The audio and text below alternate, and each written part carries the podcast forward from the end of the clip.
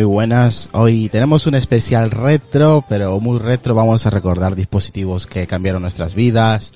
Pues los famosos Nokia, las PDAs, las Game Boys, el Betamax, la Nintendo 64 y un, un largo etcétera. Donde vamos a ir comentando un poquito, pues, eh, con los compañeros que tenemos en el Sky. Eh, dispositivos tecnológicos o no también pueden ser. Eh, pues que estén que estén en nuestras vidas, que hayan marcado nuestra infancia, nuestra juventud.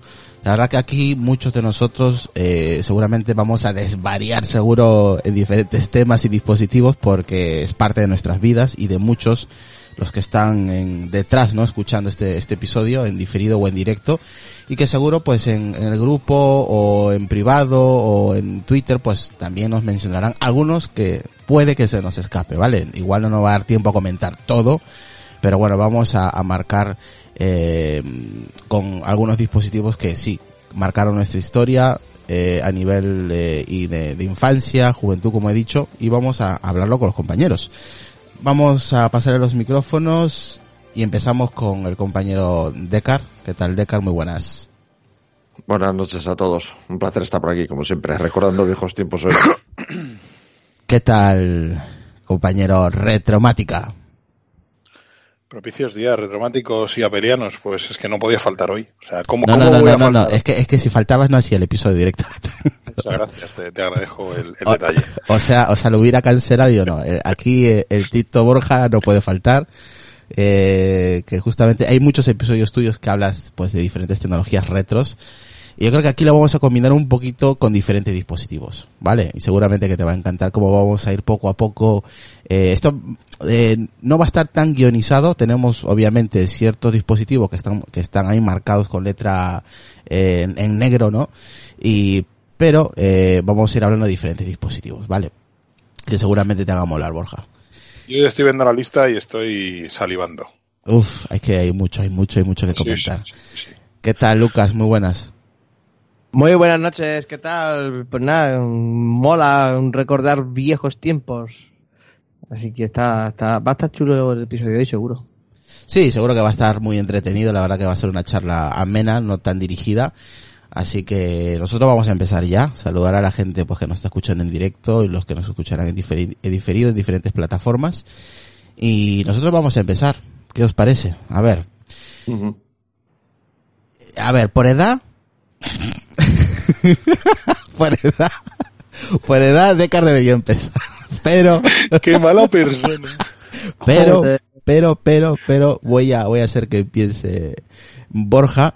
Y no sé si quieres empezar desde muy atrás o desde los 80, 70, ¿cómo quieres tú empezar? Uy, yo no soy el más joven, ¿eh? Eso no quiere decir que, que, que no sepas tanto como Decar. O sea que... Sí, fíjate, nos podemos remontar, o sea, hace un ratito preparando la lista, sí. aquí con los compañeros se me ha ocurrido poner el Forte y el DC-3. ¿Qué cojones es eso, tío? El, el, el, Douglas DC-3, el famoso avión de transporte de la Segunda Guerra Mundial, que luego se convirtió en el C-47, o sea, me he pasado, me he pasado. Ahí creo Porque que te has ido no, muy atrás. No, no, son de mi vida, no soy tan viejo, vamos a ver, de cara a lo mejor sí ha podido conducir algún Forte, pero yo no. O sea, yo lo he visto en los museos. Ay, me va a matar, cuando salga de aquí me va a matar, pero bueno. Hombre, yo creo que la tecnología como tal como la conocemos empezó un poco en los 80, ¿no? Eh, por, más que nada, yo primero porque yo crecí en los 80, nací en los 70, yo nací en el año 75, pero claro, los primeros cinco años de mi vida pues te los tiras prácticamente entre llantos y pañales, ¿no? O sea, mm. no, no, no tienes tecnología ninguna y menos en aquella época, o sea, la última mitad de los años 70 supuso la llegada de las primeras consolas, la Atari 2600, aquella acabada en madera que yo pude ver en una casa de unos amigos, que creo que lo conté un día en mi podcast, y era un, un aparato que parecía un mueble, porque estaba acabado en su, sus molduritas de madera, y claro, tener una consola de aquellas era impensable, estamos hablando del año 80, año 81, o sea que ahí, ahí empiezan mis primeros recuerdos tecnológicos, esa Atari 2600, o sea, yo creo que es el primer cacharrito, más allá de las máquinas de los bares, que yo pude ver funcionando y en una casa además. Pero de todas maneras, eso fue, a ver, vamos a poner un poco en orden nuestros años, porque es cierto que con cinco años obviamente no vas a disfrutar eh, de ningún dispositivo tecnológico de, no, de cada época, de cada uno. Pero es cierto, aquí por ejemplo ha apuntado en privado Sonia los walkie-talkie. Yo creo que fue el primer dispositivo con tecnología que yo tuve en mis manos. Los walkie-talkies, ¿os, os acordáis de esos walkie-talkies color clarito? Esos que tenían el- la tecla, una tecla naranja, que era como tipo juguete, con antenas, que parecía una televisión. Perfectamente.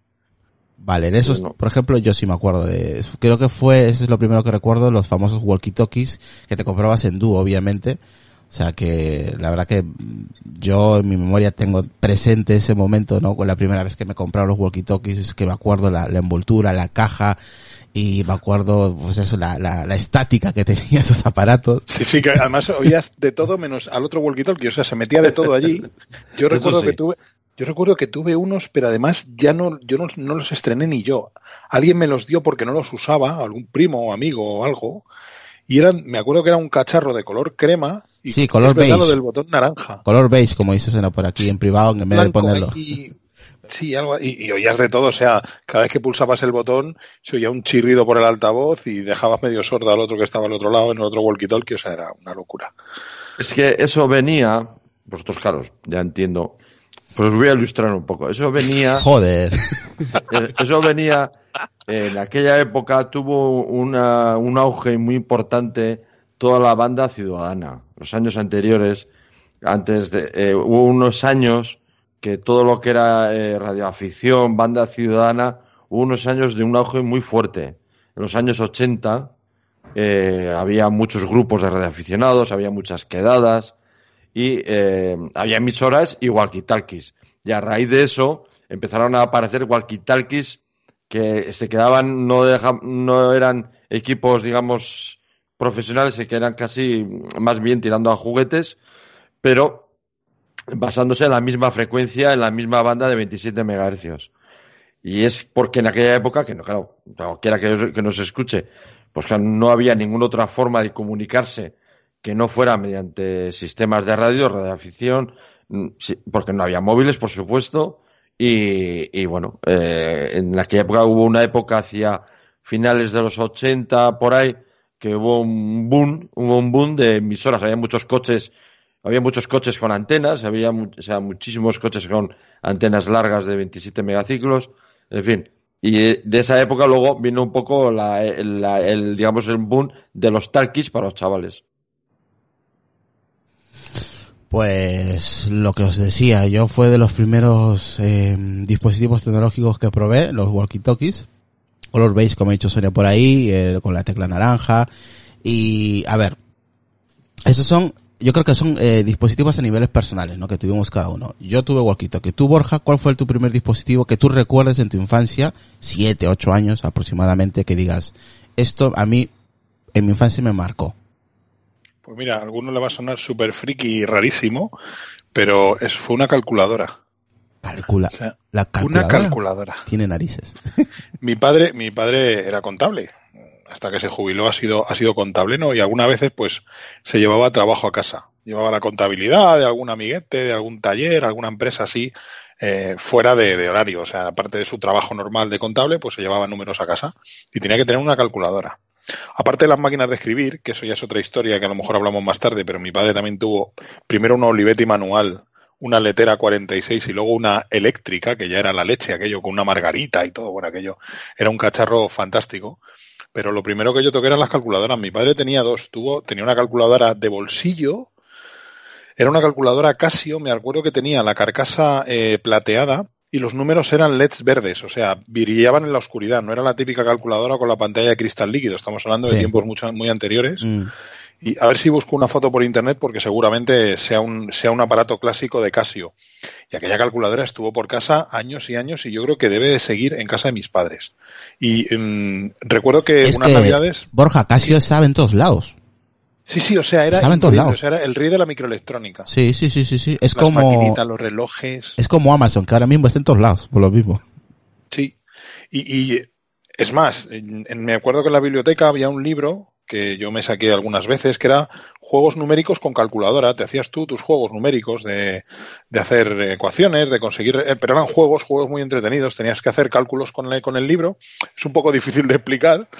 Y al final conseguí que me regalaran un ejemplar más moderno de ese libro para una para un cumpleaños o unas navidades o algo me regalaron un, ese libro de juegos numéricos con calculadora entonces pues te, te, te planteaba retos te planteaba desafíos para resolver con la calculadora era una calculadora básica ¿eh? no penséis yo creo que lo máximo que tenía era raíz cuadrada o sea no estamos hablando de Mm. una calculadora científica Sí. sumar restar multiplicar dividir y porcentaje y raíz cuadrada punto Y pelota po- yo creo que no más. tenía ni memoria y, y luego tenía una calculadora de mesa Olivetti Ah, las famosas Olivetis. Porque. Claro, porque tenía un rollo de papel. O sea, y allí le dabas a la tecla y aquello empezaba a imprimir y yo de pequeño pues me iba allí, enchufaba la calculadora, empezaba a escribir números y a hacer dibujitos con los números en el papel y me acuerdo de ir a quitar a mi padre que dejara la calculadora porque le iba a gastar la cinta y el papel. Y aquella calculadora imprimiendo, ¿no? O sea, fueron los dos primeros cacharros con botones tecnológicos que yo tuve en mis manos. Esas dos calculadoras. Curioso, eh, viniendo de ti, curioso que me digas la, a mí me ha, me ha sorprendido que digas la cálculo. Yo pensé que iba, iba a ser una consola, un ordenador, pero no. Eso vino después. Eso Vale, vino Claro, después. es que yo también lo primero que recuerdo, bueno, a ver, yo lo primero que recuerdo fue, me, me construí una emisora, pero digamos de un dispositivo ya fabricado, me acuerdo de una calculadora con las cuatro reglas básicas, que tenía una pantalla que era de filamentos y, y solamente tenía las cuatro, las cuatro reglas y bueno, aquello era la octava maravilla del mundo. Eh, Además, en la época de las calculadoras, era, fue una revolución, las calculadoras electrónicas. Fue una auténtica revolución. Aquí nos acaba de pasar una foto, compañero Borja, a ver si lo puede pasar al grupo Telegram oficial. Sí, es que he puesto en, en Google Oh. eh, Casio Calculator Green LED Display y ha salido justo el modelo que tenía. Además, Ese, me acuerdo sí, de ese, ese modelo Es preciosa, eh. muchísimo. Es preciosa esa calculadora, eh. Bueno, Se no os imagináis el teclado. O sea, el teclado Sí. era espectacular, realmente. Sí. Espectacular. Sí, sí. Vámonos Sí, con... las cuatro reglas y la raíz cuadrada. Y el tanto por ciento que, vamos, Y- había y- calculadoras que no lo tenían, ¿eh? Y una memoria, esta sí que tenía memoria, por lo que veo aquí, tenía tecla MR, Ah, así sí. que yo ni me acuerdo ya, pero vamos, que era espectacular. Y se funcionaba con dos pilas AA, o sea, era una calculadora gorda. Sí, ya veo, O ya sea, el grueso. muy gorda. Sí, sí, sí, Ahí, sí, sí, ahí Porque lo, yo la ahí- primera que tenía, tenía una pila de 9 voltios, la primera que tuve yo. Porque claro, sí, y además el que tenía, sí, de aquellas cuadradas, y el que tenía una calculadora HP financiera o científica, sí. era ya alguien con un poder adquisitivo muy alto, ¿eh? Pues estamos hablando de calculadoras que costaban 40, 50 mil Ah, pesetas Carísima. a principios de los Eran 80, ¿eh? Pero carísimas. Ahora en euros. ¿cuánto sería así a día de hoy? Pues a lo mejor, sí, no sé, pero Era carísimo. a lo mejor con la infla- contando con inflación y demás, pues seguramente más de 900 euros, ¿eh? Sí, por ahí. Hostia. estamos hablando. Mucha Mira, el pasta. otro día estuve en Alcampo, es que precisamente estuve, estuve hablando de calculadoras con mi mujer el, el, el domingo. Estuvimos en Alcampo a comprar unas cosas y han puesto lo de la vuelta, está todavía lo de la vuelta al cole, ¿no? Y había un stand Mm. allí con calculadoras científicas. Y yo me acuerdo de la famosa FX82C, que era la calculadora que te recomendaban en España para hacer FP, BUP y para cuando pasabas del colegio al instituto Sí. recomendaban ese modelo porque ya los profesores sabían cómo funcionaba y las funciones que tenía. Y yo me acuerdo que esa calculadora me, nos costó, le costó a, mi, a mis padres, pues más de 6.000 o 7.000 pesetas de la época. Y el otro día las vi por 9 euros. ¡Oh! 8,99 costaba, que estuve a punto tentado de comprarme una y llevarme a la casa. Es Joder. decir, me he comprado una calculadora científica, o sea, y posiblemente con muchas más funciones que la que yo tenía, porque esta tenía hasta display gráfico. O sea, 9 euros una calculadora científica, de Casio también. Increíble, increíble. Joder. A ver, eh, Lucas, tú que recuerdes el primer dispositivo tecnológico que tuviste en tu infancia. A ver, mm, así el que más recuerdo fue el Atari 2600. El Atari, el famoso Atari 2000. Yo creo que todos Que yo la pasamos, recordaba, yo la recordaba de plástico, todos pasamos por ahí. No, no de madera. Es que hubo, hubo varias ediciones. La primera en concreto eh, eh, tenía acabado en madera. Yo tenía un amigo que la tenía, mm, luego años después, después de haberla visto la primera vez, y la de mi amigo ya no tenía el frontal de, de madera, lo tenía de plástico negro, con los famosos joystick de Atari con un botón naranja y una palanca de goma, que eran insufribles, que tú lo recordarás. Ah, sí, lo de las palancas, lo de las palancas, sí, sí, eso sí. que estaban durísimos aquellos joystick, era horrible, o sea, a mí me dolía el brazo de jugar al Donkey Kong, pero del Atari hablaremos luego, ¿eh? que tengo tela, Mm. tengo, tengo carrete para Sí, allá. sí, sí, sí, sí, más que todo que- quería, no, quería introducir a la gente, ¿no? Eh, eh, nuestros dispositivos que marcaron nuestra infancia, pero el primero, ¿no? El primero que, que nosotros recordamos, por supuesto. Yo he dicho, por ejemplo, el walkie-talkie, ¿no? Borja ha dicho la calculadora y creo que Descartes también ha dicho la calculadora, ¿cierto? Sí, el primero que me acuerdo, la calculadora, sí, digamos, el no hecho por, no fabricado por mí, calculadora, una calculadora, sí, me acuerdo de ella. Y Lucas ha dicho pues el Atari 2600. Aquí tenemos a Benjamín Núñez Martín que acaba de entrar al grupo y que nada, dice saludos a Pelianos eh, desde Tarragona, con mucho gusto de escucharos, sois los mejores. Nada, muchísimas gracias. Eh, Benjamín, saludar también a José Casáez, a Carlos Orio, a Eugenio, a Sonia que anda por ahí también y a Patricio también que anda por ahí. Eh, y a la gente que nos está escuchando y que no, eh, vamos, que no interactúan, pero están ahí a la escucha también. Saludos para ellos. Vale, mira, si os parece, empezamos por las recreativas. ¿Qué os parece? Nos metemos en el mundo de las recreativas. A mí me marcaron la infancia, pero uf, sobre los 12, 13 años aproximadamente. Ojo, yo tengo 34, ¿eh? 34 años. Sobre los 12, 13 años empecé yo a entrar en las salas de las, de las máquinas recreativas. La verdad que era un vicio, era un vicio con, yo me pasaba muchas horas, o sea, me acuerdo que el dinero que me daban para el recreo del cole me lo gastaba en las máquinas recreativas y me pasaba ahí un par de horas, iba tarde al cole, bueno, bueno, un, un desastre, un desastre. Era mucho vicio estar ahí con los Street Fighters y andar ahí peleando y, y, y luchando ahí para ser el primero, o sea, un desmadre. Eso es en el tema de las recreativas. Es cierto que existían varios tipos, ¿no, Borja, de, estos, de estas máquinas recreativas? Vosotros mañana no tenéis que madrugar, ¿no? Lo digo porque como me hables de máquinas recreativas y de juegos antiguos, nos podemos tirar aquí hasta las 8 de la mañana. Yo voy avisando. Yo mañana trabajo desde casa, no tengo ningún problema. Para, para mí es viernes, así que... Pues, joder, yo es que las recreativas, mira, a, a ver, es, es, difícil de entender para una persona más joven, a lo mejor que ronde las 20, 25, eh, incluso los 30, entender el salón recreativo como se entendía ahora y como se entendía entonces. Ahora se han convertido en un lugar un poco sórdido ahí donde mm. la gente va a jugar y a dejarse la pasta sí. a, a, las casas de apuestas, a las, a las máquinas tragaperras, pero realmente, por ejemplo, yo donde iba, que era, era un sitio muy conocido, si alguno de nuestros eh, oyentes es de la zona, de la zona sur de Madrid, de, de Vallecas, Puente de Vallecas, recordará, los Salones América. Eran, eh, eran la meca de los amantes de las recreativas en todo el barrio. Además era el punto donde quedábamos. O sea, ¿dónde quedamos? En los América. Vamos a ir al sábado y era, era el punto de quedar, el punto de encuentro del, de los chavales del barrio. Y era un sitio donde te encontrabas las máquinas más punteras, o sea, yo recuerdo, así ahora mismo me viene a la cabeza el Afterburner. El, el famoso Afterburner, aquel, aquel juego del, del F-14, inspirado en sí. la película además, que cuando se puso de moda la película de Top Gun de Tom Cruise, que había dos versiones, una máquina normal y luego otra que te metías dentro y te daba la vuelta a 360 grados pilotando el avión. O sea, me acuerdo de Bubble Bobble, me acuerdo de Pac-Man, me acuerdo, eh, bueno, de Bubble Bobble yo no sé las monedas de 5 duros que me habré dejado. Y todavía hoy sigo gastando huellas de los dedos jugando al, al Bubble Bobble en una mini consola china que tengo por aquí que hablé en mi podcast hace unos días sobre ella, que es como una Game Boy, pero permite emular, pues todavía sigo gastando dedos jugando al Bule Boble. Yo creo que ha sido uno de los juegos que más dinero y más tiempo me ha costado. Y no lo he terminado, ¿eh? tiene 100 pantallas y no lo he terminado. Me acuerdo de Tetris, o sea, la música de Tetris, yo me acuerdo en el instituto además, ya un, un poco más mayor, con 16, 17 años, que sí. salíamos a comernos el bocadillo y nos íbamos a un bar que había enfrente porque tenía una máquina de Tetris. El Tetris original, con su musiquita rusa, con el, tío este que salía entre pantalla y pantalla que le enganchaban con, un, con una garrota del cuello. O sea. Vamos, si te parece, vamos a recordar eh, ese sonido.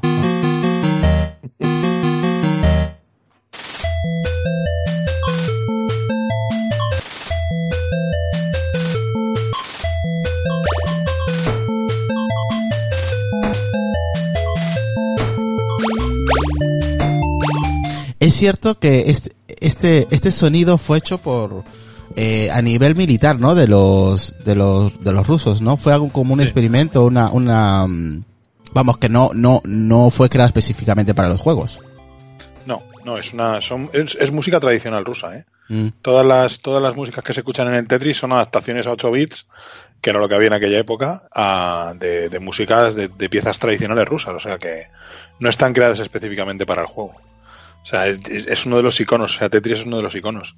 Ya os digo, yo entre, creo que entre Tetris, Bubble Bobble, Afterburner y alguna más que hay por ahí, como Black Tiger y alguna máquina un poco más rara, esas forjaron mi infancia de, de jugón, ¿no? Y, y, luego pues querías tener esos juegos en tu ordenador de casa, si es que tenías ordenador o consola doméstica, que era, que era lo bueno, ¿no? Uh -huh. Que tenías la recreativa con muchos mejores gráficos y luego tenías la versión recortada, porque los ordenadores de la época no daban para más la mayor parte de las veces, y te comprabas pues la versión adaptada a tu ordenador de casa, tu Amstrad, Spectrum, Atari o Super Nintendo, Mega Drive o Master System o lo que tuviera cada uno, ¿no? Sí, ahí estoy poniendo algunas fotografías de, de los juegos que habían en esa época.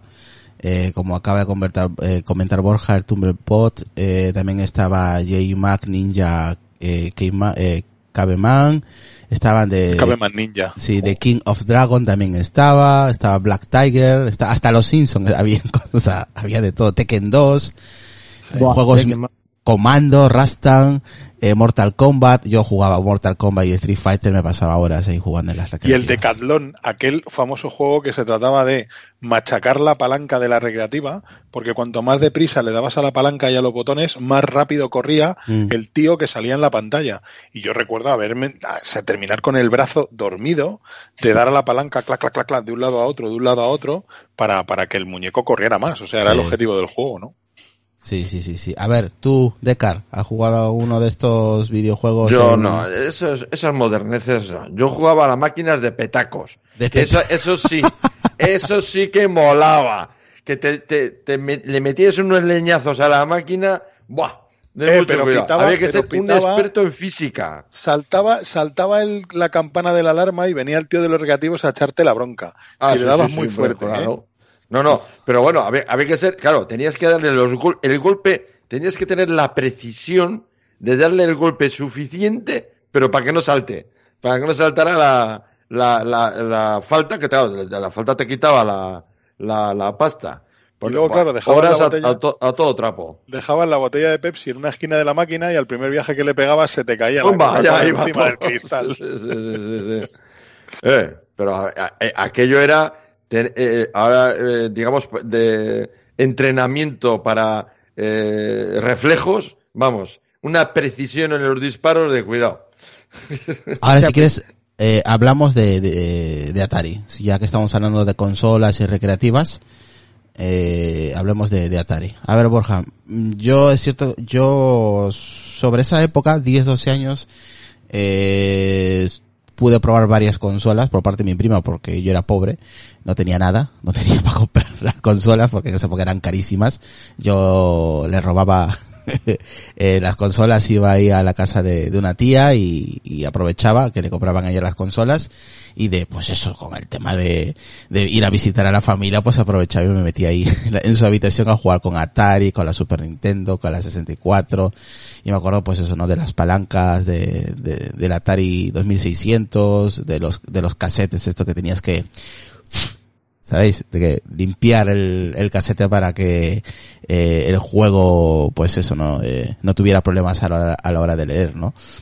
De leerlo. Y yo me pasé muchos, muchos, pero mucho tiempo jugando con el Atari. Fue la primera consola que, que pude probar, luego ya vinieron las demás. Eh, esa la que está poniendo Borja no la he visto en mi puñetera vida. O sea, nadie, nadie la ha visto en España en su puñetera vida. Atari 8, 800 XL no la he visto. Yo conozco la, la, Atari de toda la vida, la, la 2600. Esa sí la conozco. Que te, me acuerdo que los mandos eran eh, un cuadrado con una, con un, eh, era un botón rojo. Tiene un botón rojo, ¿cierto? Y nada más. Y una palanca. No tenía nada más. El sí, mando... es que los, los joysticks que traía mi, que traía mi Atari 800 XL eran los de las 2600. O sea, es que la historia de Atari, la historia de esta Atari además es peculiar porque fue un ordenador que prácticamente no se vendió en España. Esto os estoy colgando aquí en el canal de Telegram. Los joysticks, un cuadrado negro, un botón es. naranja y una palanca de goma que además se salía. Mm. Se sacaba y se quedaba el, la palanca blanca de plástico cutre salchichera ahí en el joystick, ¿no?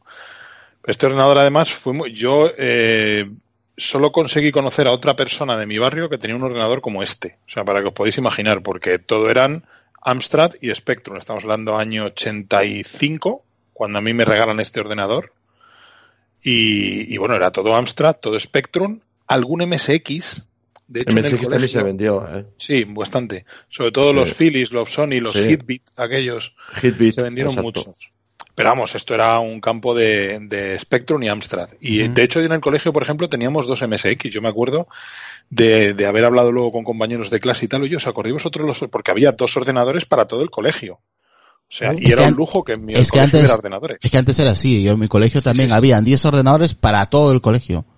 Sí. En, el, en el mío había dos.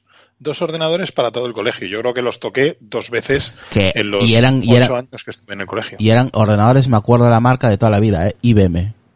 Todos los que veía eran IBM, macho. IBM, IBM. Pues ese era un buen colegio, ¿eh? Ese era un buen colegio. Eh, sí. No, era un colegio estatal, pero los ordenadores eran punteros. ¿eh? Te hablo, pues, eh, empezando la, el, la ESO, que aquí se llama la ESO. Sí, pero ya sería finales, muy finales de los 80, ¿no? O principios de los 90. Principio de los 90, por ahí, sí. Bueno, yo ahí ya tenía PC. Ahí ya estaban más extendidos, pero Mm. en el año 84, 85, eh, el PC era una cosa inalcanzable porque estábamos hablando de ordena- ordenadores de 300.000 pesetas de la época, Carísimo. que ahora mismo son 1.500 euros, si no me equivoco, ¿no? No. ¿1.500 euros? Joder, cómo estoy, madre mía. Y mucho más caro eran lo- el, el- los Mac este, el Classic, que yo vi uno, en, los en esos años vi uno, vamos, lo tenían allí bajo una reja metálica, pues vamos. A mí me contó valía- uno que es, a mí me contó una persona que se compró un Macintosh, el Macintosh 2, que salió un poco evolucionado, que me parece que tenía 512 megas de RAM y estaba un poco más, un procesador un poco más potente y le costó un millón de pesetas. De la época, ¿eh? O sea, hablamos del año de finales de los 80. Sí, sí, sí, un- una pasta enorme, enorme, es que era increíble.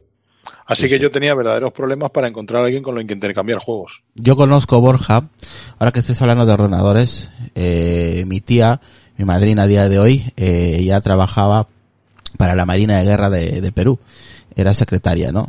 Y me acuerdo que tuve que yo sentarme con ella, tío, porque hubo mucha gente, claro, estoy hablando de una persona de casi 70 años, ¿no? Claro, ellos trabajaban con, eh, con máquinas de escribir, redactaban todo, todo, absolutamente todo a máquina de escribir. Y, claro, el salto a los ordenadores, estas personas no tenían ni idea. Les costaba mucho abrir un, un programa. O sea que me acuerdo que ya sufría, sufrió mucho en esa época por el cambio que hubo, ¿no? Una persona tan mayor, eh, o volver a aprender, ya no aprendes igual como cuando tienes 20 años. Entonces le costó la- el salto de, de, de, de una Olivetti, por ejemplo, eh, de una máquina de escribir a, a un ordenador de casa y ya, ¿no? Eh, su hija, que era mi prima, pues eso, no tenía su ordenador, y no, éramos nosotros chavales. Yo empecé a estudiar informática con 7, 8 años y yo ya, vamos, sabía lo que era un ordenador y, vamos, eh, te hablo cuando utilizaba Windows, me acuerdo, Windows 98, Windows 92, por ahí. Y claro, enseñarle de cero a una persona mayor, uf, es muy, muy jodido, ¿eh? Ese, ese salto de, de, de, ¿no? De, de una máquina de escribir de toda la vida que suena clac, clac, clac, clac a un teclado de ordenador y, y enseñarle a abrir los programas, eh, cómo se usa esto, cómo navegar, eh, eso era, era, era, era muy complicado, la verdad. Claro, Hombre, por- que es que te- hemos tenido el grandísimo privilegio claro, es, de vivir la digitalización de, de todo. Porque yo cuando empecé a trabajar, eh, que fueron finales de los 90, cuando yo terminé, terminé la, el lo que ahora es el módulo de informática, ¿vale? Pues eh, la verdad que era un mundo muy analógico, ¿no? Y se estaba justo dando el salto desde las máquinas de escribir, el, del- de, las oficinas analógicas realmente. O sea, Claro. oficinas con toneladas de papel, con sistemas adaptados todo al manejo de papel, pues pasa todo eso al uso de ordenadores. Y hoy todavía hay negocios que siguen funcionando con papel. Hace poco contaba yo en, el en mi podcast el tema de, las, de los despachos de procuradores. Las toneladas de papel que se generan en los juzgados, las toneladas de papel que mueve el sistema de justicia y que todavía se sigue funcionando con papel escrito, con, con, con papel impreso. Entonces hay negocios y, formas de trabajo que todavía no han cambiado, pero es que en aquellos años on- 80 y años 90 supuso una auténtica revolución. O sea, el- lo que tú comentabas, enseñar a una persona acostumbrada, por ejemplo, algo tan absurdo como hacer los cheques en una máquina de escribir eléctrica, explícale tú que a partir de ese momento podía o imprimir el cheque directamente en, la- en una impresora matricial o incluso ya eh, mediados de los 2000 ya no hacía falta que hiciera el cheque, podía hacer una transferencia por internet. ¿Vale? Estamos hablando de un salto brutal. Y yo recuerdo pues haber visto cacharros como el Videotex, cacharros como que, que Decar seguramente le sonará, los terminales de Videotext, aquellos Sí. que había que, que era como una especie de internet, de proto-internet, era como una, Pero- como una versión interactiva del teletexto, los que con los que conozcáis el Eso el se llegó a poner aquí- eh, eso tuvo cierto éxito en Francia. Sí, en Francia tuvo bastante éxito y aquí Telefónica lo intentó éxito. también en España. Lo que pasa que, bueno, España durante los años 80 fue un país bastante crudo para el tema de la, de la tecnología porque estábamos pues bastante atrasados en muchos aspectos con respecto al resto de Europa. Entonces nos costó más subirnos al carro. Ahora estamos a la par y a veces incluso por delante de otros países. Pero en aquellos años 80 eh, hablarle a la gente de un ordenador, pues era como que le hablaras de una sala gigantesca con armarios y con un montón de aparatitos con luces, ¿no? Era una cosa como de ciencia ficción. Así que hay que pensar que el mundo no es tan, no es, eh, no es tan, eh, no era tan digital como ahora, ni mucho menos. Era totalmente analógico y había muchísimas cosas. Joder, el fax, por ejemplo. El. ¿Dó- ¿Dónde ha quedado el fax? Sí, sí. El fax El era algo fax. imprescindible en las oficinas. Se sigue, día, se sigue utilizando, ¿eh? Se sigue para utilizando. algunas cosas sí. Sí, sí. Y para cosas del Estado, por ejemplo, se sigue utilizando bastante. Comunicaciones oficiales te las piden por fax, que muchas veces tienes que mandar algo por fax y dices, ¿dónde me voy yo ahora ¿Dónde vas? Claro, a poder ¿dónde mandar vas? un fax? A De una hecho, claro. Sí, Lucas. Sí, Lucas. Digo, a una papelería. El único sitio que pueden, o a un locutorio. A un locutorio. Sí, todavía a día de hoy existen locutorios y más que todo en Latinoamérica, todavía a día de hoy sigue habiendo locutorios de internet donde se utilizan los fax eh, para imprimir correos o imprimir ciertos papeles, o sea, aún así, a día de hoy sí, sí- se sigue utilizando, ¿eh? Sí. Mira, de hecho, el, el Atari este que os que comentábamos, mi ordenador Atari, el 800XL, un tío mío se lo compró porque alguien en el corte inglés le vendió que podía usar una hoja de cálculo. Mi tío tenía una pequeña empresa y, bueno, pues decidió, dice, voy a llevar la contabilidad de mi empresa con este ordenador. Claro, la hoja de cálculo aquella pues debía tener 20 celdas de ancho y, y 10 filas de alto, no tenía más.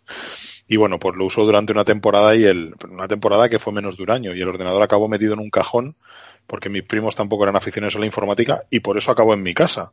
Porque mi tía sabía que me gustaban los cachivaches y dice, pues toma, te lo regalo y, y no sabe lo que hizo. no sabe lo que hizo regalándome aquel ordenador. Me acuerdo Pero que los primeros eso. teclados de los ordenadores en las empresas, IBM, había te- unos teclados que simulaban ser máquinas de escribir. Le dabas a la tecla y tenía un rotor debajo para que las personas que habían trabajado con máquinas de escribir no notaran la diferencia y pegaban eh, y, y simulaba el golpe de, de la máquina de escribir. Y yo los he, yo los he usado y era un vicio. Era Sí. un vicio los teclados esos. Claro, es que las, las mecanógrafas, que es un- Sí. una profesión que ha desaparecido, Mm, Sí, que sí, antes, que antes, que antes era imprescindible. perdona, Sí, sí. mecanografía informática, se, Sí, sí, aprendía- sí, se sí, aprendía. sí, sí. No, no, no, Word, pero es que, Excel, eh, no, no, no, pero es que antes era mecanografía en las máquinas de escribir. Ahí se Sí, empezó. era mecanografía y luego informática, que era, y he dicho Word y Excel, no, WordPerfect de base y Lotus 1, 2, 3. Sí, WordPerfect Eh, también lo probé yo. Ahí te he visto bien. Yo programaba en de base y, y el compilador. Y en Clipper. Clipper. Y en base. Ey, ahí, ahí, qué bueno, el Clipper, buenísimo. Mi primer trabajo fue un programa- programando una aplicación en Clipper. o Eh, sea, yo Pues probé mira, también la- el programa QPro, si- no sé si os acordáis. el QPro, el sí, era, QPro. era otra hoja de cálculo. Q, sí. QPro Basic, o sea, yo también toqué esos programas, eh, te hablo, buf, en los- Gracias a eso que aprendí, Borja e Isra, luego en mi vida profesional me, eh, me sirvió para dar unos, unos pasos y, una- y unas tareas importantísimas. fue básico. Gracias a, a- a- a ver, cuando entré ya en, en la institución en la que trabajé ya, eh, eh, sabía programar y desarrollé una idea en Clipper. Se te está- desarrollé una, idea en Clipper. Borja, eh, Borja. Decar, se te está cayendo una, una lagrimita. Es verdad, eh, yo aprendí por mi cuenta, antes de eso, aprendí por, me, me encantaba el tema de base 3 y, y, y el Clipper, el Clipper, que, que era una maravilla aquello, la forma de programar y que tenía, que era muy sencillo, bueno, era sencillo dentro de lo que cabe, era muy sencillo de programar. Y, y, gracias a eso pude hacer una idea y la idea gustó a una serie de gente y bueno, y luego ya Ujú. entré a trabajar allí eh, con máquinas de IBM, grandes sistemas y eso, pero bueno. Mira, el compañero Adrián, saludos Adrián, un abrazo a ti, una pena que no estés por aquí, que seguramente ibas a aportar muchísimo, pero el curro es el curro, y nos dice por ahí en privado, dice, WorldStar fue antes que WordPerfect. sí, Ujú. sí, con sus famosas combinaciones de teclas, empezando por control. Eran todas control W, A, control X, y lo que pasa es que yo era de WordPerfect, lo siento. Mira, aquí Carlos ¿Qué le dice, aquí Carlos Osorio en WhatsApp, eh, WhatsApp eh, accesible nos dice como las primeras videocámaras yo aprendí mecanografía en la máquina de escribir. También dice que ella eh, dice yo el PC que tuve fue el primero fue IBM con DOS. Joder, yo aprendí con DOS. Sí, y, Leo. y- y yo. Todos. A ver, DOS, DOS, Yo no. claro. Yo Todo no. con DOS. ¿tú, tú con qué aprendiste, Lucas? Con Windows 7.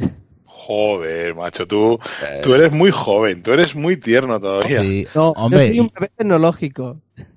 Por Tú eres un millennial, ma- eh, No, eh, hombre, eh, ojo, que yo tengo la misma edad que Lucas, pero yo me metí en este mundo muy, muy, muy, muy pequeño. vosotros sois millennials todavía, ¿no? Y también O sea, tuvieron mucho éxito los primeros Amstrad CPC, que eran una especie de ordenadores máquinas de escribir, ¿te acuerdas? PC el PCW Eso 8256. es. Que Era el ordenador que era la pantalla con dos o con un disquete y te venía con una impresora. Sí, y con un procesador de textos que se llamaba LocoScript, que era una auténtica Exactamente.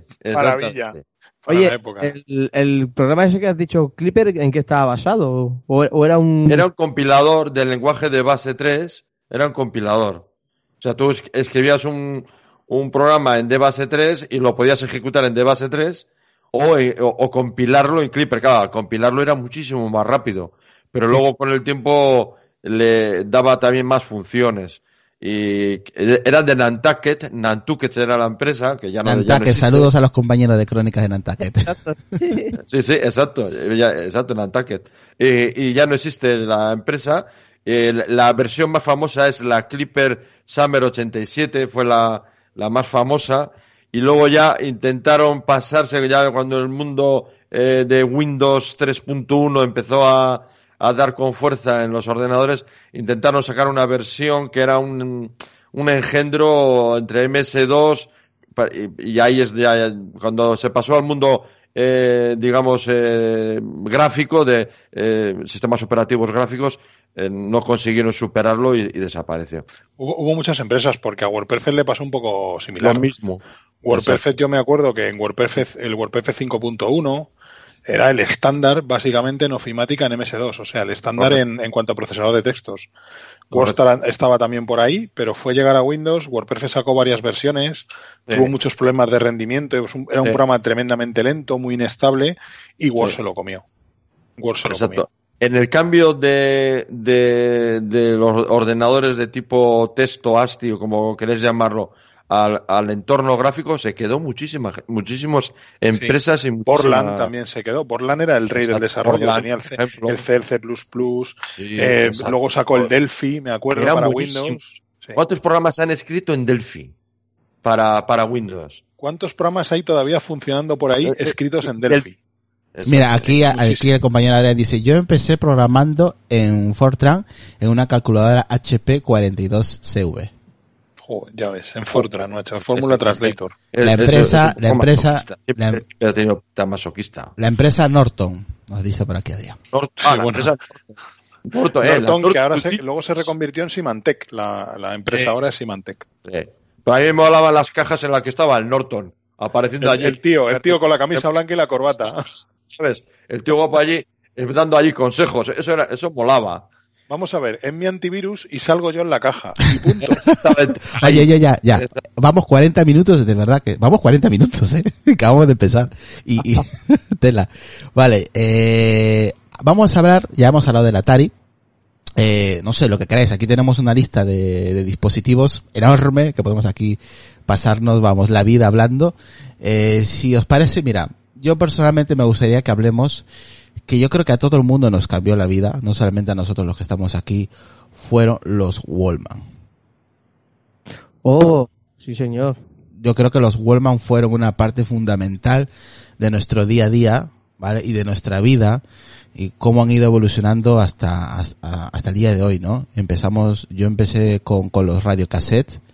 Eh, ¿Os acordáis los radiocassettes de, de las casas estas que habían grandes, que eran dos, do- que tenían dos caseteras, que tenían, pues eso, Ah, ¿no? Los, el botón rojo Doble red. El doble. Para Eso Eso aquí en es. España se llamaba un loro. un Sí, loro, es- eso, de sí, tal. Era un loro. Era Pues- enorme, era enorme. Pues yo empecé, con- a nivel musical, empecé con esos radiocassettes, o el loro, como le llamas tú, eh, y luego, pues poco a poco fue evolucionando hasta llegar al, lo que es el Walkman, ¿no? Que todo el, el Sony, el Aiwa, eh, esta marca que desapareció, el Aiwa, que a mí a nivel de sonido era lo mejor en, en, en, en mi época. Eh, no sé, ¿qué podéis mm, decirme o contarme de vuestros primeros Wallman? La- el mío fue Aiwa. Probé Sony, pero el mío fue Aiwa. Eh, Básicamente eran eso. Aparte, a mí el primer mm, el Wallman que me dieron fue a través de la enciclopedia Larus. y y te- entonces, si te pillabas la enciclopedia, te, te regalaban un, un Wallman. Y yo recuerdo que el mío era rojo y gris, si mal no recuerdo. Y era, y era de Aiguas. Estaba, estaba chulo. Pero el más, el más comercial o el, o el más popular, yo creo que fue el Sony, no el Sony fue el inventor del concepto. Sí, fue, fue el fue inventor es. de, de la idea. Yo no llegué a tener un Wallman. Sí lo llegué a manejar, ¿Qué pero dices? tener yo creo que no tuve. Ahí está, ese es, eh, Ese es el Wallman original. Eso es, sí. Este es el De original. hecho, hace, hace poco se reeditaron los, los auriculares, los cascos, se reeditaron hace poco porque eran muy clásicos los auriculares con la espumita naranja en Sony. Sí. Muy, Yo no tuve Sony porque eran caros los Sony en aquella época. Sony era carísimo. la Apple de los la 80. Apple, la Apple de los 80, sus equipos, vale, es que a ver, Sí. tenían, como dice aquí Carla, dice, sacaron equipos de sonido brutales, es cierto, eh. En esa época los- el sonido entre Aiwa y Sony eran los mejores que había en el mercado y por eso también que valían un, un dineral esos el dispositivos. primero eh. que tuve era un Sanyo, que era el Dacia de la tecnología de los 80. O sea, te daba un reproductor de cassette portátil porque no era un Wallman, el Wallman tenía que ser Sony, Mm. pero te daba pues un cassette portátil mm, parecido al Sony, pero más barato. Entonces el primero que yo tuve era Sanyo, luego ya tuve Aiwa y tuve algún Sony también, luego ya salté a los Disman, que eso es otra, otro cacharro. Otro cacharro. Impresionante, pero jo, yo me acuerdo aquí consumir pilas, pero vamos. Y además las pilas recargables en aquella época no eran un objeto fácil de encontrar. No, que no existía todavía. Pues claro, yo, yo recuerdo que tenías, te comprabas el paquete y el paquete de cuatro, aquello se lo ventilaba en un par de horas y te decía, ya no tengo pilas. Y empezaba a ir lenta la música, empezaba a ir muy lenta hasta que se paraba. Madre mía. Sí, sí. Eso con, los, con, con el de cassette, sí. Y el tema cuando se ensuciaban los cabezales, con yo lo que hacía era limpiar con un poco de alcohol y, y el papel de váter mismo y a darle al cabezal a limpiarlo. Y el que- bastoncillo, y un bastoncillo de los oídos. sí, es Sí, con, con alcohol. Eso sí. Aquí dice Benjamín, mi hermano tuvo un Astra, Astra 64, que fue el primer ordenador de la familia, con Om Mumun, etcétera, cintas que cargaban los juegos eh, eh, en un sinfín de minutos para que luego diera error. Ups, ¿Que eh, cargaban o no? o no, tenías la suerte Ah. o no. Eh, En, en, en el Sinclair, en los en el Spectrum. Sí, en el Spectrum 64. Sí. Sí, Sí, sí, en el Atari, en el Atari que yo una tenía aventura. igual, ¿eh? El Atari que yo tenía además tenía la grabadora externa, no estaba integrada, con lo cual la cantidad de errores que tenía de lectura por el cable eran terribles. Entonces te tirabas 35 o 40 minutos para cargar un juego y luego te daba un load error al final. Al Lo final. bueno del Atari es que tenía una unidad de cartucho. Podía meterle un cartucho como una videoconsola y, claro, cargaban los juegos de forma inmediata. Pero Hostia. claro, los cartuchos costaban muy caros. Aquí dice Paco Pacheco Serrano, saludos, dice, ¿quién no ha rebobinado una cinta con un Vic? Todos, Con un pic. Ya, todos. Eh, haciéndola girar. Haciéndola girar, claro. es que había que ahorrar pilas. ¿Habría algún Atari 3200 por ahí? Estaba la 2600 y la 5200, Sí. que eran Atari. consolas. Sí. no, sí, sí, sí, sí, por eso, por eso. Es que mm, estaba recordando ya, digo, a ver si va a ser la 3200, no, no, o sea, no. Pero orden sí eran consolas, porque ordenadores, los Sinclair sí que eran ordenadores, los ZX, luego el- hubo el QL, que aquello era el lujo asiático, el QL que tenía cartuchos, Las microdrives. microdrives, microdrives, es, sí. eso es, Que era una especie de microcintas. Joder. exactamente. Eh, los QL eran, y luego ya se, ya, eh, eh, Amstrad empezó a sacar también PCs, y los TPC, estos los de, los de cinta, los de disco y los de cinta, los primeros los de cinta, que eran el CPC 400 algo, creo que El eran. 464. Esos. Y luego est- que es el que han puesto en la foto. Y luego estaba el 6128 Escucha, escucha. que en vez de tener cinta tenía discos de, de 3 pulgadas. Así Eso repetidas y repetidas veces hasta que logre hasta que logren rebobinar su cassette. ¿Sabes? con el boli, con el boli, el, el Y boli. el ruido. Y el ruido. Oye, ¿y cuando se enganchaba la cinta, qué hacíais? Eh, desmontar. Pues, desengancharla Oh, con mucho cuidado. Eh, yo he arreglado cintas con celo, ¿eh? Bueno, bueno, bueno, bueno. Yo también he desmontado como- casetes, ¿eh? Casetes para ponerlos bien porque Eh, se... Romperse la cinta, ir con las tijeritas, cortar, tiquitaca, ir con el sello, poner, dejarlo recortado, volver a meterlo otra vez, re- rebobinar eh, y funcionar. Sí, pe- ¿Y qué notabas un salto, notabas un salto, pero seguía funcionando. A ver, es que ya esto, esto seguramente que a nadie menor de 35 años le va a sonar, pero las TDK de 90, de 45, Eh. la cinta, la cinta de, de ferrocromo, El la- ferrocromo y luego las metálicas, metal. sí, sí. Que dice, no, esto, esto es un disco que me han dejado, lo voy a, voy a comprar una cinta de ferrocromo que se escucha mejor. Mejor, Y no, te- se, y en- notaba, se notaba la Sí, sí. diferencia. Mira, en aquí vez no- de gastarte 200 pesetas, te gastabas 500 en la cinta y decías, Sí, "Jo, sí, ¿cómo va a sonar esto? notaba, ¿eh? ¿Escuchar? Se. A ver. A ver si podemos escuchar. ¿Ah?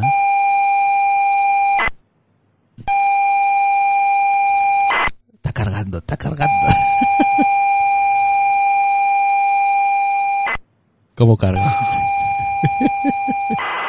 Y tú allí mordiéndote las uñas. Sí, sí, leche.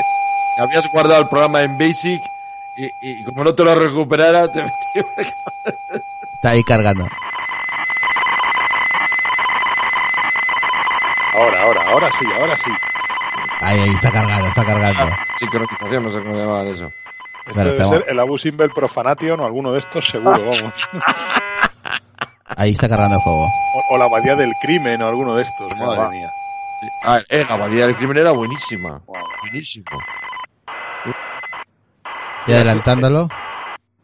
Pues era de PC a la abadía del crimen, ¿no? Y de Amstrad también, salió para Amstrad. Planeta y Pastra. Es que hubo unos juegos que se hicieron en España que eran muy buenos. Joder, es que fue la época dorada del software. Es que estamos hablando de Topo, hablamos de Dynamic.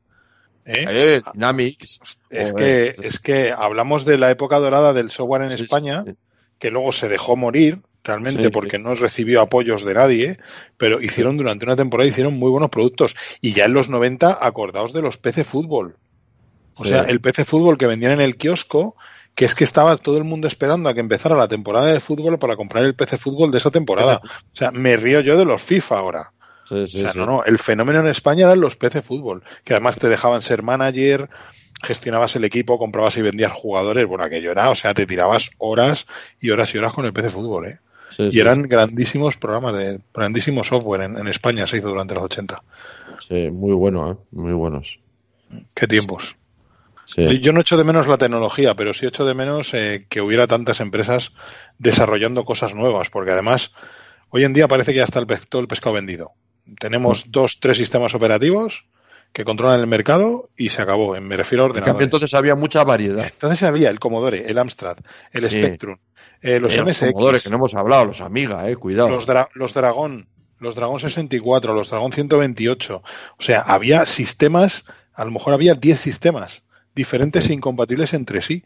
Y al final, claro, fue una lucha encarnizada y el que ganó fue el PC, que se impuso al final. Totalmente fue los compatibles incompatibles X86. entre sí, ¿eh?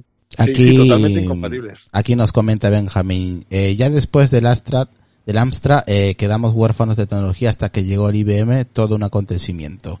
¿Qué tiempos? Música raudales es lo que más recuerdo. Todo tipo de reproductores, desde Wallmans hasta Mini Dixman o Mini Dix, que no tuvieron tanto éxito, los CDs portátiles y con la música a todas partes. Sí, fue un, fue una gran época para la música, ¿eh?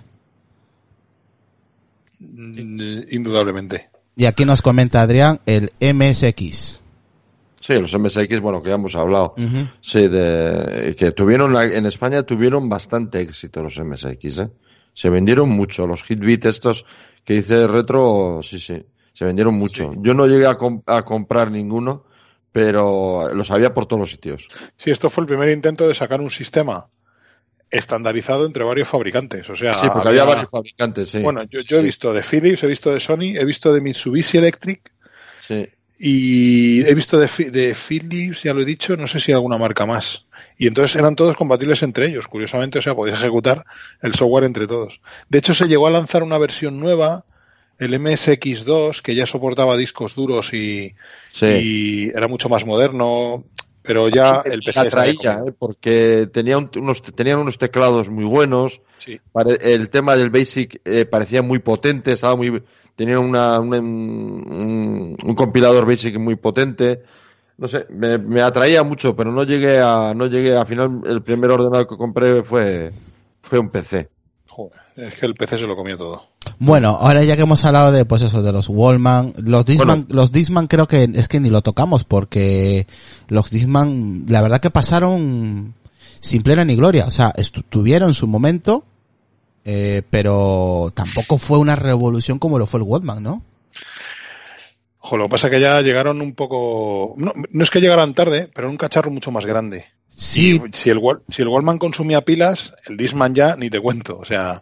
Sí. Y luego tenían el problema de que los primeros modelos saltaban. O sea, el, el- el cassette más o menos aguantaba un poco las vibraciones, sí, sí, sí. pero los Disman eh, eran tremendamente delicados. Luego inventaron las memorias de buffer, que lo que eran iban leyendo el disco de forma anticipada y se detectaban que el disco saltaba y no podían seguir leyéndolo, pues reproducían lo que tenían en esa pequeña memoria.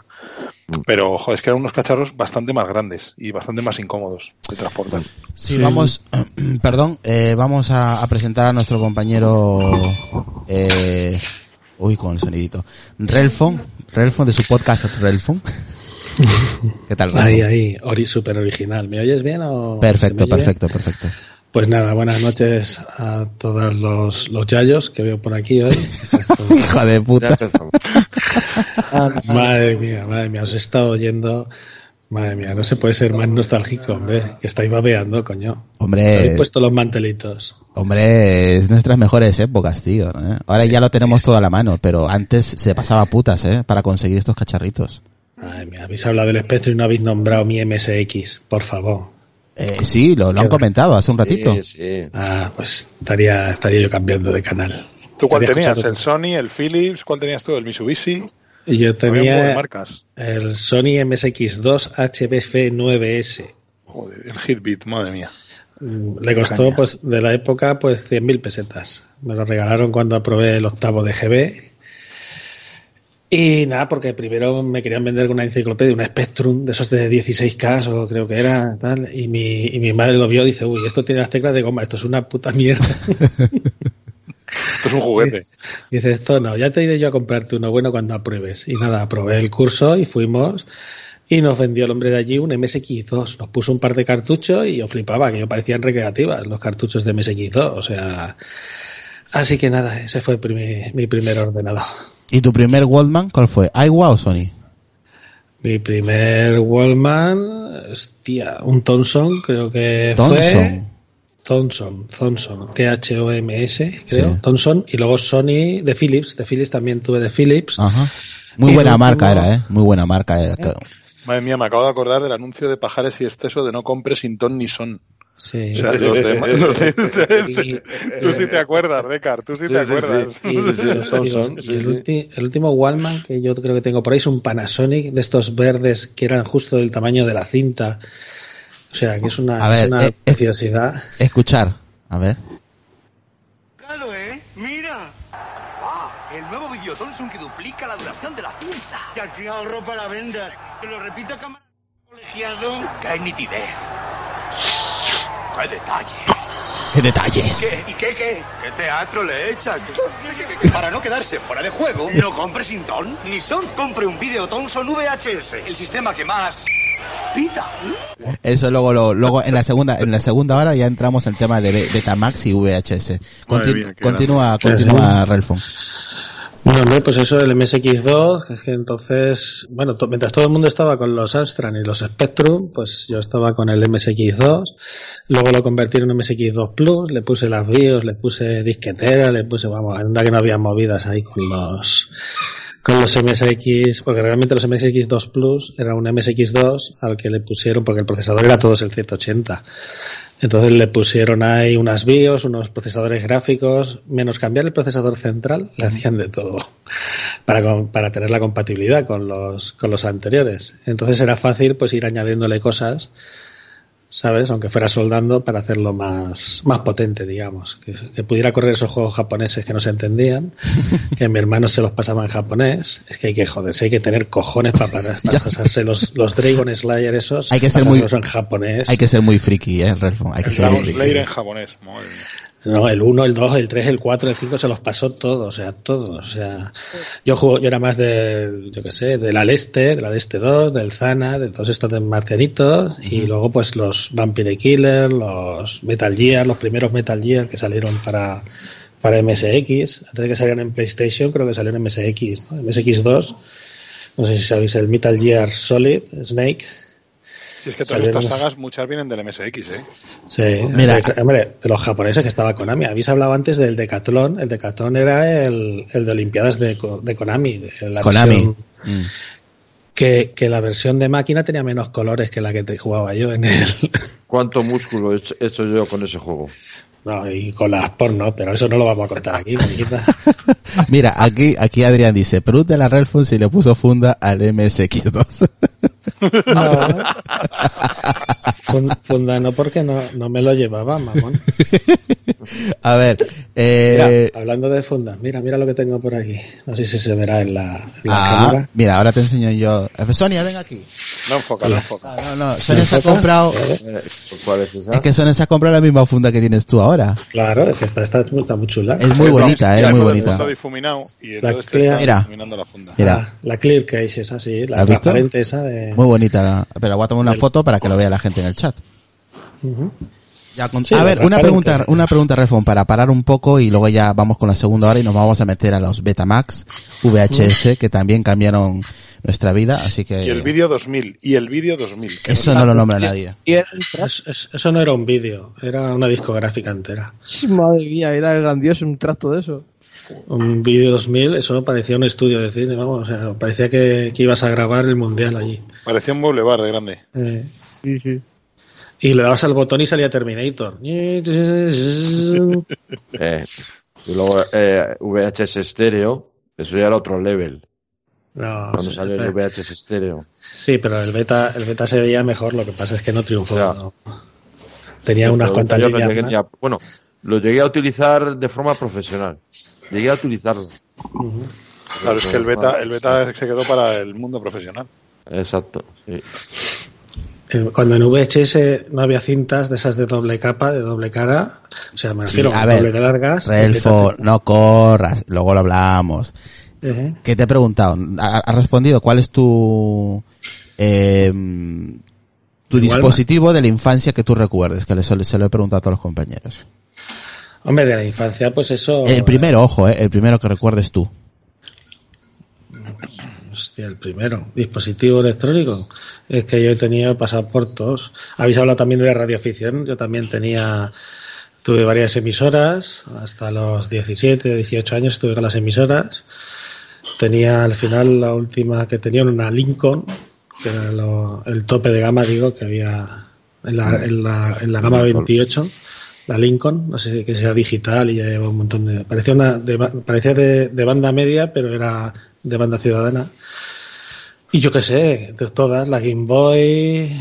Es que, claro, o sea, yo era más de. Tenía ordenador, ibas a las recreativas, es que entonces eh, aparatos electrónicos, las consolas eran. El que tenía ordenador no se solía comprar consola, me refiero, hasta que salieron las Nintendo y demás. Oh, qué bonita cámara.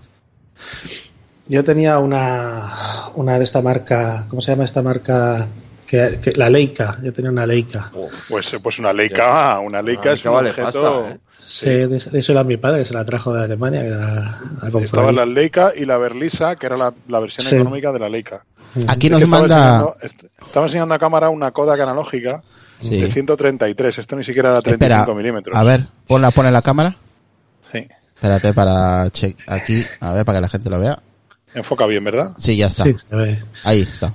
Eso sí que eran, o sea, y no la aventura. O sea, ahora echas la foto y va a salir bien con la inteligencia artificial. Entonces, tenías la duda de si tus recuerdos se habían ido a la mierda o, se- o seguían ahí hasta que no las revelaban. Sí. Todo cuando te salían 24 fotos veladas porque el Sí. carrete estaba llevaba dos años en la cámara, ¿vale? Y luego resulta que la química de la película se había ido a la mierda, básicamente. Y entonces tenías 24 bonitas fotos de 24 manchas de distintos colores. Sí, pero, pero el hijo de puta del revelado, pudiendo no haberlas sacado, las sacaba y te las cobraba. Hombre, claro, claro, claro, ¿Sabes? por Porque eso antes de sacarlas se ve. ¿Sabes? El tío sa- sabe si está o no está la foto. Y digo, ¿tú para qué mierda sacas esto si no se ven? Si no se ve nada. O sea, Coño, seguramente, cóbrame el relevado, pero no- el revelado, pero esto no me lo puedes cobrar, coño. O sea, seguramente que más de los que tienen, la mayoría de los que tenemos más de 40 años os sonará este sonido, mirad. ujú. Y luego el disparo, y luego rebobina. eso, eso, lo- eso suena a gatillazo. ¿no? Sí. Sí, oye, yo eso la, la recuerdo. Esas de tener que estar rebobinando para volver a hacer otra Oye, foto. No, yo tenía la Lincoln. La Yo tuve esta, esta la que veis ahí, la milanesa, Sí. que la pasamos de, de contrabando, la compramos, eh, fuimos cuatro o cinco a, a esto, ¿cómo se llama? A Andorra, que entonces había una diferencia de precio, y la pasamos por el monte. Joder. O sea, que en plan Maki, vamos. Sí, sí, sí, básicamente- sí, sí. Totalmente. Totalmente. No, había un chico, uno, uno que era montañero, en una mochila, lo dejamos en un lado, en un lado de la frontera y lo recogimos en el otro lado de la frontera. Vamos, como la resistencia. Mira, aquí nos Igual, dice, sí, aquí nos dice Gus, eh, nos manda una foto en el grupo de Terera, dice la Commodore Amiga 500, modelo 500. Ese, ese después. Joder, es que ese Sí, de dice, esto sí cambió mi vida. Fui el rey del barrio durante no sé cuánto tiempo, el puto amo. Claro. Sí, Sí, sí. Yo, yo tuve el 500. Yo estuve dudando entre el Atari y, eh, y el, el Atari 1024, que se llamaba, y el Amiga 500. Pero como tenía dos o tres amigos que tenían el Amiga 500 y además lo tenían ampliado de memoria RAM, pues ya me pillé el Amiga 500. Pero aquello, con aquello compuse yo mis primeras canciones. Madre mía, que bien iba aquello con, con los trackers. Los trackers, madre sí, mía. sí. Los mod Yo, mi sueño húmedo era el Amiga 1000. El Amiga 1000 era un Amiga 500 con memoria, mariquita. O sea, ¿qué me estás No, contando? hombre, no, no, leche, no. La- El Amiga 1000 era una máquina. No, no. curiosa, ¿eh? Una Amiga No. 1000, sí, hombre, una Sí, Amiga no. 1000 era el Amiga 500, pero tenía, más memoria. Y luego resulta que como la BIOS no era compatible, muchos de los juegos no iban. Este, este es el 1000. eso, es un, ese. 500 eso es un 500 con carcasa. O sea, no, no te comas la cabeza. Hombre, Me acuerdo que la carcasa por dentro venía firmado por todos los ingenieros. A ver, yo, yo es que no quería una amiga dentro porque estaba no- firmada en plástico, pero la carcasa Sí. en, en la en, en la en la, funda- en la fundición, en la plancha del, de la- de- del plástico por dentro estaba firmado por los ingenieros que habían diseñado el- esta máquina. A mí es que una amiga no me valía porque quería jugar a esto que acabo de colgar en el, en el canal de Telegram, el Flight Simulator de MS2. Entonces, Pues, esto solo el- estaba el- disponible para MS2. El nuevo el nuevo retro, el, el nuevo que está preparando Microsoft, El de 2020. espectacular, ¿eh? ¡Buah! Sí, voy a tener seguramente que poner tres gráficas aquí al ordenador para que lo Sí, mueva, pero, sí, eso sí, eso también. pero tiene Pero buena pinta. impresionante, ¿eh? Impresionante. el MSX venía con CPM, dice Adrián. No, venía con MSX2. Venía con El MSX2. CPM venía, los Astra CPC Sí. traían CPM, que era aquello una locura De hecho- porque fallaba. ¡Buah! De hecho, el, el, el, el MSX tenía el, el MSX Basic que lo había hecho Microsoft. O sea, venía firmado por Microsoft y era oficial de Microsoft y lleva su librito azul y su pantallita. Vamos, aquello era. Y el Amiga, pues eso, para jugar a tope, para hacer música, aquello sí que era una virguería. Luego sacaron el 1200, que sí que era una evolución, no era el 1000, era el anterior al 500, luego vino el 500, el 600 y luego volvió a utilizar el 1200.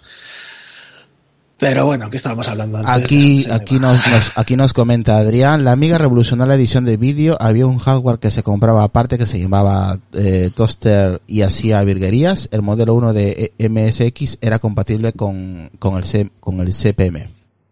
De hecho, hasta hace unos 10 años, que ya estamos hablando de que estos ordenadores, Atari ST y Amiga, son de principios de, finales de los 80, principios de los 90, si no me equivoco. No sé exactamente la fecha de lanzamiento de la Amiga y del Atari ST, pero hasta hace 10 años algunas orquestas y algunos músicos todavía utilizaban el Atari ST como secuenciador MIDI. Porque era un ordenador que tú lo sacabas de la caja y le podías conectar un sintetizador, un teclado, porque tenía una interfaz MIDI. Cosa que, eh, por ejemplo, para un Mac tenías que comprar un, un Macintosh, mejor dicho, de la época, Sí. tenías que comprar una interfaz aparte, no te la incluía. Sin embargo, en la Atari ST lo sacabas de la caja, le conectabas tu, tu sintetizador Roland o Kurzweil o el que tuvieras y podías manejar el sintetizador con la interfaz MIDI. Y hasta hace no mucho, muchísimas orquestas y muchísimos músicos usaban todavía Atari ST. Un ordenador que ha perdurado en el tiempo pues 20 años o 30. O sea, algo impensable hoy en día. Sí, pero era porque llevaba el MIDI integrado. Sí. Pero luego el problema es que ese ordenador venía muy corto de memoria RAM, ¿sabes? Sí. Estaba muy limitado por sistema porque Atari lo dejó ahí estancado. Sin embargo, los de Amiga le dieron un poco más de soporte y le dio, se lo comió, la Amiga se lo comió al, Sí. al. Otra, de- otra decisión nefasta de la historia de Atari que ha tenido unas cuantas y así, así les ha ido, claro. Como la Jaguar y como la Lynx y como tantas cosas. Adrián comenta, la Amiga y el Atari eran, eran primos, usaban el mismo CPU de Motorola. Sí, Sí, la pero 68.000. porque, porque realmente en aquella época había una empresa, una fábrica que hacía los Z80, pues sacaban Z80, pues todos llevaban Z80. Luego salía la siguiente generación el 68.000, todos llevaban 68.000, o sea, no había como ahora los tres o cuatro marcas de, diferentes, me refiero que cuando se sacaba un procesador se exprimía, se exprimía en todos los modelos. Bueno, chicos, a ver, y para antes de ir al descanso, eh, si os parece hablamos un poquito de las de las Nintendo, tío. Yo creo que es importante antes de antes de, ir al descanso hablar un poquito de de la Super Nintendo, porque una cosa es el Atari ya, pero cambió también nuestro para- nuestro panorama de, de juegos al entrar Nintendo en- a la palestra. Eh, la Super Nintendo 64, la Nintendo, ¿cuál os gustó más? ¿Habéis probado todos los modelos o solamente la 64 o, o ninguno? La 64 es muy moderna ya. Eso es muy moderno. Eso es del Para ti. 90 y algo largos. Sí. 90 por ahí, más o menos. La 90 y 64, muchos. no, la 64 competía con la, play- con la primera PlayStation. Sí, pero la PlayStation es más moderno todavía. Igual, igual de la misma época. Ah, es de la misma época, de la PlayStation 1, ¿eh? No de la One, sino de la primera PlayStation que salió. Sacaron la NES, ¿vale? La de 8 bits, que aquello fue un éxito brutal. Ah, la y luego NES. sacaron la de 16 bits, cuando llegó el mundo de las 16 bits, de la Mega Drive y la Super Nintendo, que o tenías una Mega Drive o tenías una Super Nintendo, porque, sí. ¿eh? porque luego todas estas, las de Victor, JVC y todas esas aquí no llegaban, las Coleco y todo eso aquí no, no llegaba. Aquí era Y la Nintendo o. Mega Drive. La La marca sí. Sí, aquello era el objeto de, de deseo, que estaba, que llevaba todavía el Z80 y tal. También era más, digamos, el MSX2 de las consolas, ¿vale? Tenía unos juegos muy chulos y tal, pero no, aquí en Europa no, mm, no triunfaba. Éramos de Mega Drive y de Super Nintendo, que yo sepa, vamos. Yo iba, Sí. Que, que fue antes de que Nintendo, sí, ¿no? esa fue de 8 bits, esa estaba con la Nintendo, con la NES. Sí, estaba, sí, por eso dije, Sí. fue A a- mí, a mí, a ver, los gráficos de la, de la Master System eran mejores que lo de la NES, ¿vale? porque eran de Sega, ¿no? Mas- Master System era de Sega, ¿no? Sí, era de Sega. Sí, siempre durante toda la historia ha habido consolas más potentes que las de Nintendo. Nintendo no se ha caracterizado nunca por tener una consola ultra potente. Yo creo que la única que vendió por potencia fue la Nintendo 64, porque todas las demás, Ya, y bueno, la famosa Super Nintendo, que era el cerebro de la bestia, me acuerdo el el- el eslogan, Ujú. Pero sí que se comieron un poquito a Sega, en, en Nintendo 64 sobre todo, y, acabaron con ella básicamente. Lo que pasa es que luego llegó PlayStation y Nintendo después ha vivido de vender consolas originales, la Switch, la Wii, la Wii U, pero siempre ha tenido, para mí siempre ha tenido mejores juegos Nintendo que Sega. Sin Sí. embargo, ha tenido siempre mejores máquinas Sega que Nintendo.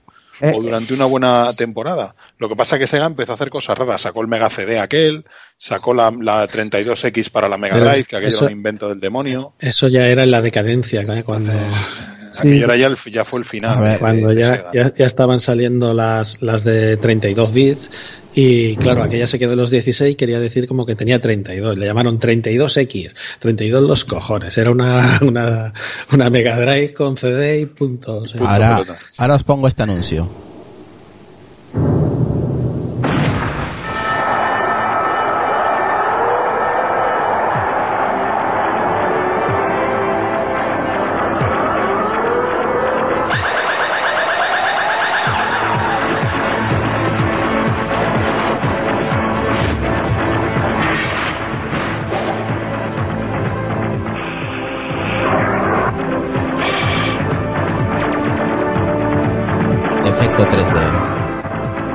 Super Spirited.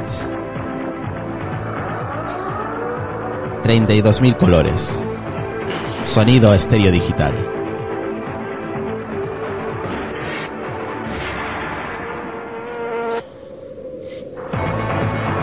Este es un anuncio de la, de la Nintendo en el año 92. El cerebro de la bestia. El cerebro de la bestia. Super 16 bits. O sea, imagínate. Sí, sí. La Super Nintendo, bueno, y que los cartuchos valían, no es como, o sea, valían lo que los juegos AAA ahora. O sea, valían 50, 60 pavos cada cartucho. O sea, me refiero traducido a euros. Vendría a ser lo que eran 9.000 pesetas, 8.000 pesetas. Entonces, ¿os acordáis? O sea, comprar un juego, una persona normal pues podía jugar a dos o tres juegos al año y cambiárselos con los colegas o porque los, hasta que no salieron los copiones, por ejemplo, los de Super Nintendo, a mí me, costó, me acuerdo que me costó 500 euros el copión de Super Nintendo. Joder, ya valía. ¿eh? Ya, pero es que era como comprar cinco juegos, no me jodas, y tenías 200. O sea, entonces, claro, era, aquí se, se pasaba mucho con los juegos. O sea, era una puta brutalidad lo que costaban los cartuchos de Super Nintendo. O sea, Yo es que recuerdo, yo recuerdo esa época del videoclub de no poder comprarlos, ir al videoclub y tirarte una semana con el juego. sí, bueno, eso fue un poco más tarde ya, cuando se podías alquilar. Sí. Pero cuando no se podían alquilar ni nada, que aquello era un mercado cerrado, que nada más que se podían comprar, que no, no estaban en los videoclubs ni nada, aquello era, vamos, o tenías dinero o no jugabas. Bueno, agradecer a las 60 personas que están en directo un puñetero jueves a, a las 12 de la noche, 11 de la noche. Así que, pues nada, un, un saludo para esas 60 personas y pico que andan en directo.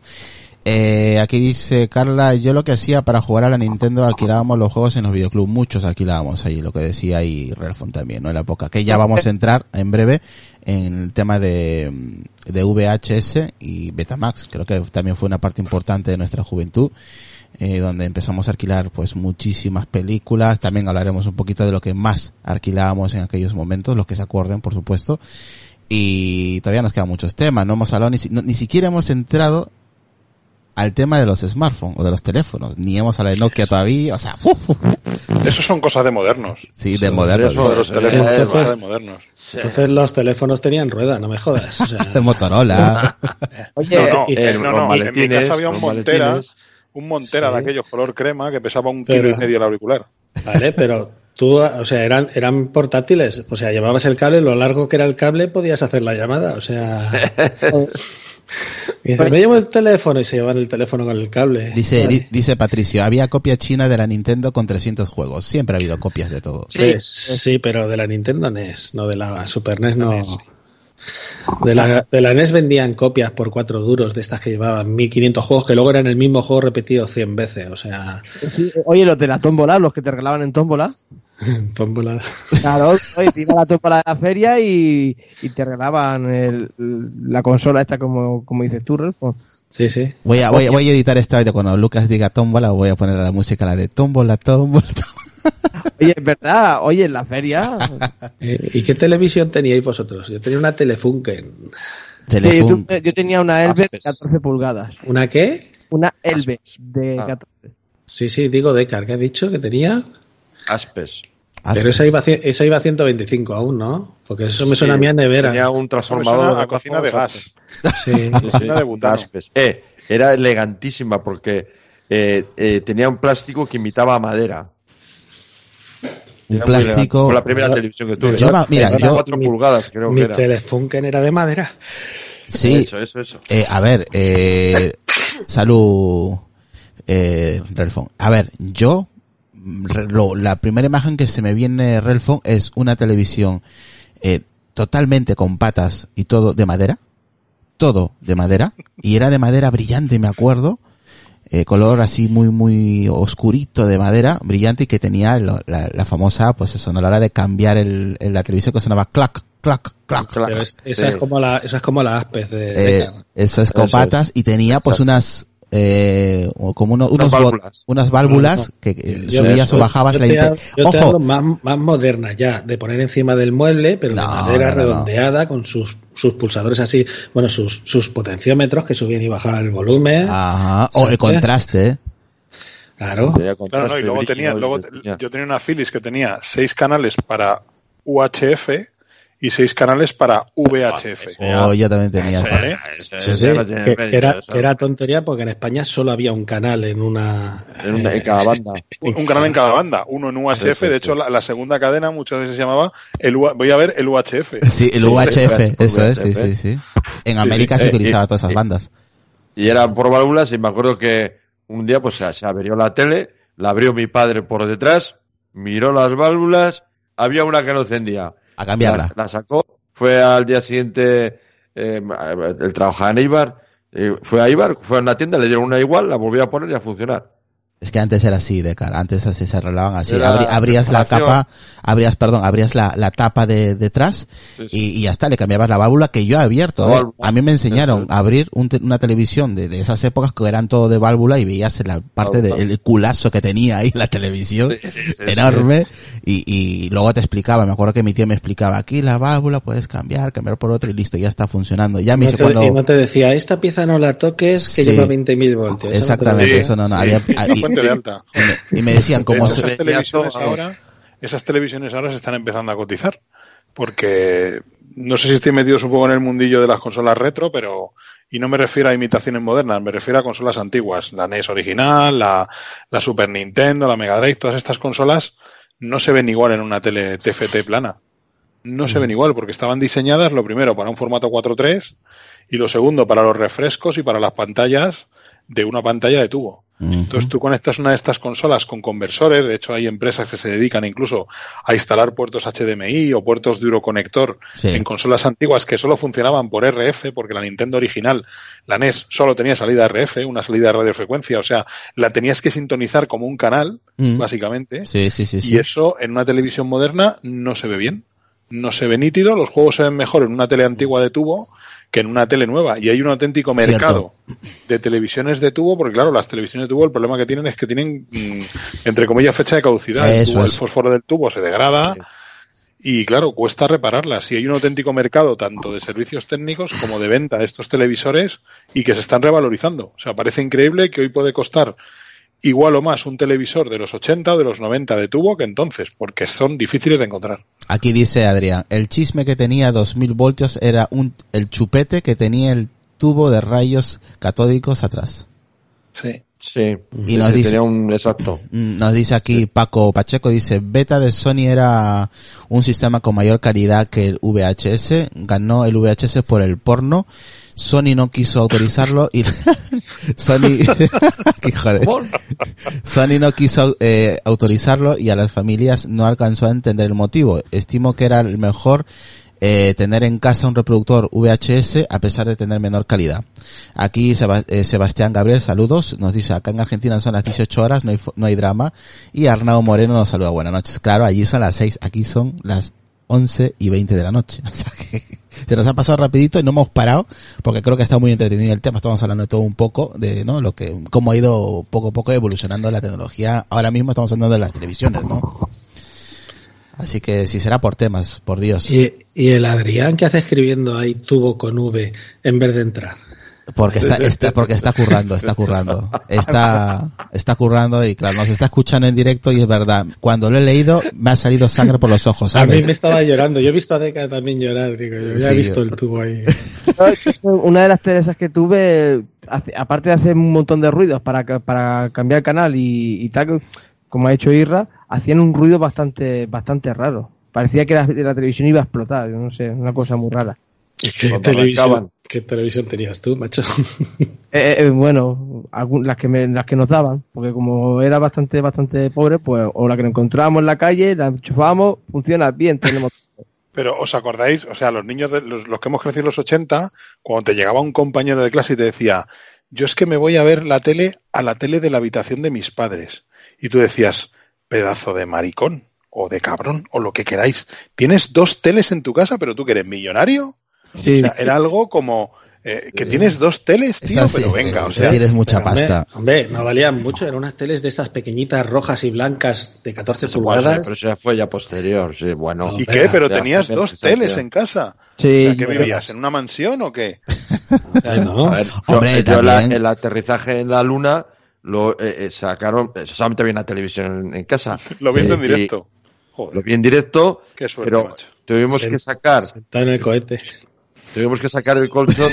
Ah, mis padres sacaron, como la, la tele estaba en, en la cocina, pues eh, claro, era a las 3 o 4 de la mañana cuando se iba a conectar y sacaron, trajeron el colchón y, nos, y nada, nos acostamos los tres en, en la cocina con el colchón y ahí pusimos el despertador a la hora y, y nos despertamos para para ver la, el, el- o sea, no había más televisiones, solo había uno y había que, y había que, Sí, sí, Y pero cuando- todas- Y, entonces- cua- y cuando nosotros éramos los mandos, los niños éramos los mandos de la televisión. Sí, Qué cabrón, claro. Niño, la primera. Y, los- y los primeros mandos a distancia que eran con cable, eso sí que tenía delito. Es que hay que joderse. Puta inutilidad, un mando a distancia con cable. O sea, yo cuando lo vi flipaba, dice, mira, tengo mando a distancia y tal, y me lo enseña y digo, ¿esto, esto va con cable? Claro. Digo, ¿para qué mierda si te tienes que levantar igual a coger porque el cable no llegaba a la mesa? O sea, ah, pero le estoy dando, pero le Eran estoy dando. Los coches, teledi- los coches teledirigidos de Rico. Ah, ¿No os acordáis de los coches teledirigidos de Rico que tenían un mando de plástico y un volante? sí. Iban con un cable, además, un cable gordísimo Sí, que no sí, tenía ningún tipo de flexibilidad. Y cuando girabas el mando, se giraba el coche porque el cable lo arrastraba. O sea, era, un- era un coche teledirigido, ¿vale? Y tenía mm, 80 centímetros de cable. Claro, tenías que correr tú detrás de él con el cable, si no, no andaba el coche. Aquí, aquí nos dice Adrián, eh, ¿os acordáis los controles de sincronismo vertical y horizontal que tenía, que tenían atrás las televisiones de tubo? Cuando los tocabas nunca volvían a estar bien. Hombre, y, y él que le daba al Canal Plus todos los viernes, le daba el Adrián, me parece. ¿Se La acuerda de época eso? del Canal Plus, la época del Canal Plus, el- en el, eh, tenía ya, teníamos ya ordenadores que eh, se conseguía desencriptar. Es- en- el eso, es lo Canal que, es- Plus eso es lo que con- hacíais en los servicios secretos, me cago en la leche. No, no, no, no, no, yo lo hacía Eso, eso lo desencriptabas con una capturadora de televisión con el es. chip BT848 o el BT878 y un Pentium con. MMX. Exactamente. Con Ah, MMX, eso importante, ¿eh? Aquí nos ha, no- una imagen de- más o menos bastante decente. Sí, pero Adrián lo dice lo del sincronismo vertical y horizontal porque él se ponía a darle, a darle hasta que se veía algo. Y movía la así, cabeza, movía la y cabeza. movía- entornaba, dice, mira, si entornas los ojos, giras la cabeza, y, eh, y tenías una generación de españoles así. Mirando, pues yo no veo nada, hijo de puta. Y tú, ya, y tú ya llevas tres pajas, cabrón. aquí nos dice Arnau, nos manda una fotografía y dice, ¿y esto qué? ¿Os acordáis? Es un Fire Attack, un juego eh, que pone widescreen, game y watch, A ver, Nintendo. Esto las madres lo conocían como la maquinita. La maquinita de toda la vida. ¿Qué quieres para tu cumpleaños? La Quiero una maquinita, maquinita. una maquinita. Estas eran las maquinitas. Sí, yo tenía la de dos pisos, esa que se abría, que era la Dos de pantallas. Donkey Kong. Oh, esa, esa jugué yo, esa jugué yo. que caían los bidones esos que iban por las escalericas, tú ibas por las escalericas subiendo al... Pero, pero a ver, no eran ni sprays que se movían, eran imágenes que se iluminaban de tinta electrónica de esa, de hacían clink, clink, clink, clink, Era clink. cristal líquido, sí, sí. Y tenían Eso- posiciones fijas. O sea, Sí. si los tíos tenían cinco posiciones hacías- izquierda derecha, ya Ha- está. ha- Hacías el reset y se veían todos los muñecos en la pantalla. Como apretabas la pantalla con el dedo y también se Sí, veían sí. todos los todos los sprites. Joder. Yo recuerdo una, una serie color naranja. ¿Qué hace? ¿Qué hace? El sonido de Donkey Kong. Aquí creo, el que dice Relfon creo que es esta, Donkey Kong, el original este de que saltabas los barriles. Eh, eso era un nivel. Eso era un level. Esa, era el Donkey Kong de Atari. La, la maquinita hacía pip pip como mucho. Pip, pip, pip, pip, pip, pip. No hacía esa música, no. Bueno, chicos, paramos un Esas- poquito. Esas, esas, esas máquinas se le llamaban Watch and Game, creo. ¿no? Las Game Watch, las Game Watch. Las Game Watch. Sí, porque tenían reloj, daban la hora y todo. Bueno, chicos, paramos un poco, ¿vale? Vamos a descansar un ratillo Venga. Y volvemos en unos minutos. Vamos a tomarnos algo, respirar un poquito y ya nos metemos a los VHS y Betamax. Creo que ahí, ahí va a salir más de una confesión seguro. ya los veo ya.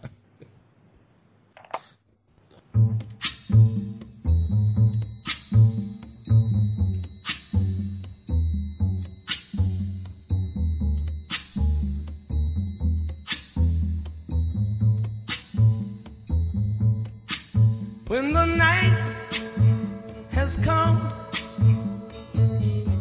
and the land is dark and the moon is the only light we'll see. No, I won't be afraid. Oh, I won't be afraid just as long as you stand, stand by me.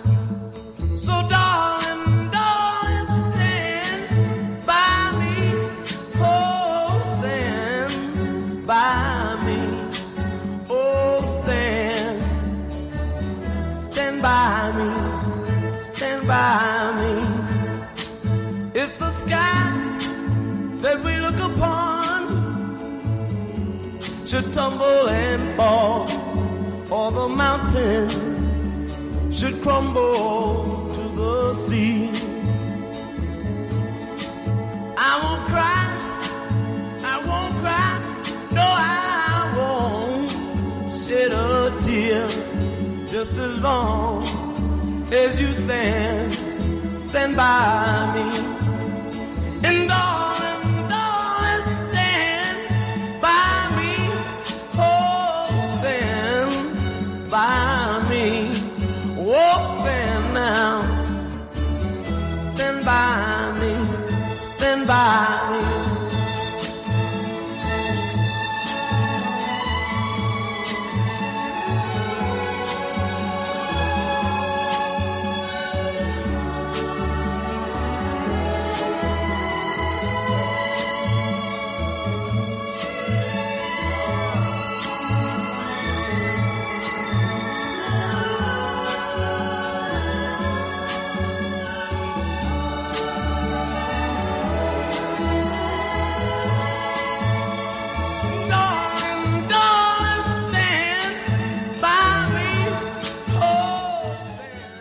Ahí, Borja, estás poniendo consolas, ¿no?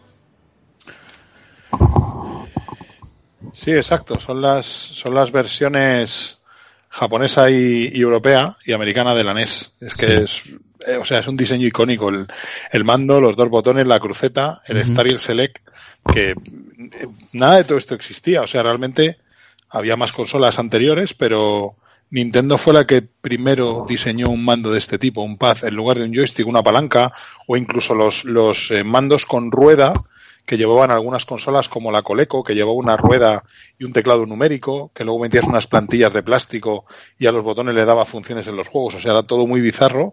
Y Nintendo fue la que simplificó el tema. Llegó, diseñó el mando rectangular, una cruceta, dos botones de acción, Star y Select. Y eso se convirtió prácticamente en un estándar. Mira, aquí eh, ya podemos entrar al Betamax y al VHS. ¿Qué os parece? Ya podemos entrar a este tema, que tela también. Yo el- el- lo primero que probé personalmente en casa fue el Betamax. Creo que fue lo, primero que probé. Eh, me acuerdo que con las películas de... Las primeras películas que vi en Betamax fue y en VHS eh, la- fueron las de... eh, las de Rambo, me acuerdo, tío. Me, acuerdo siempre las portadas de Rambo, Rambo 1, Rambo 2, eh, los casetes estos gordos que tenían el Betamax y VHS. Y claro, en esa época era, era, era la bomba, claro, tener en casa una de esas era, vamos, era una, una tecnología de punta, ¿no? Estoy hablando en los 90, más o menos, principios de los 90 fue cuando la primera vez que comencé a, a aquí nos trae Decar un, un pack de, de Star Wars, ¿no? Decar? En VHS sin abrir. Sin abrir, tío, a ver, espérate. Hay que joderse. La madre que te parió. Oh, abiertos sí están, abiertos sí, pero vamos, están eh, VHS, ¿eh? Aquí lo voy a compartir en el grupo para que vean. Yo tengo lo mismo, pero en Blu-ray. en Blu-ray. De ahí en Blu-ray.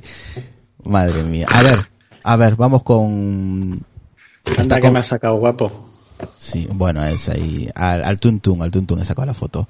Viendo Sí, cosas me di cuenta que ya tengo una edad. Todos tenemos una edad, no, todos, todos tenemos una edad. Porque está avanzando el episodio y me estoy poniendo más tristón de cómo empecé.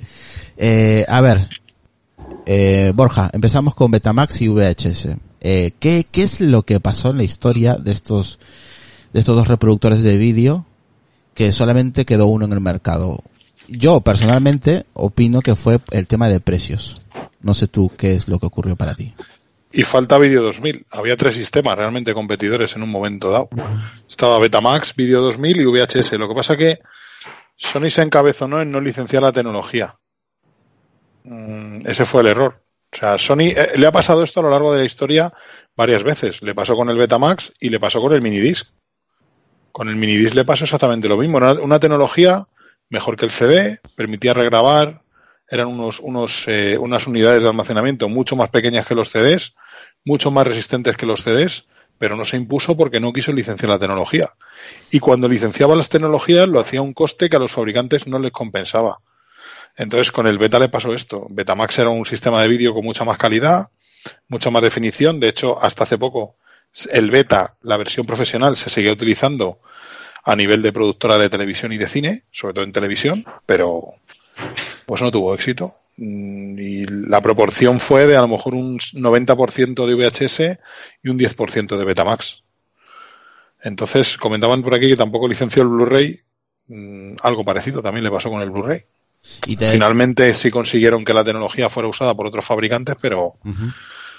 ¿Qué Al diferencia. ¿Qué diferencia había? Ahí comenta Arnau una pregunta entre Betamax y VHS. ¿Qué diferencia había la, co- codificación de la señal era diferente, las cintas eran diferentes, el soporte no tenía nada que ver. Las cintas de beta, que yo recuerdo, eran más pequeñas que las de VHS.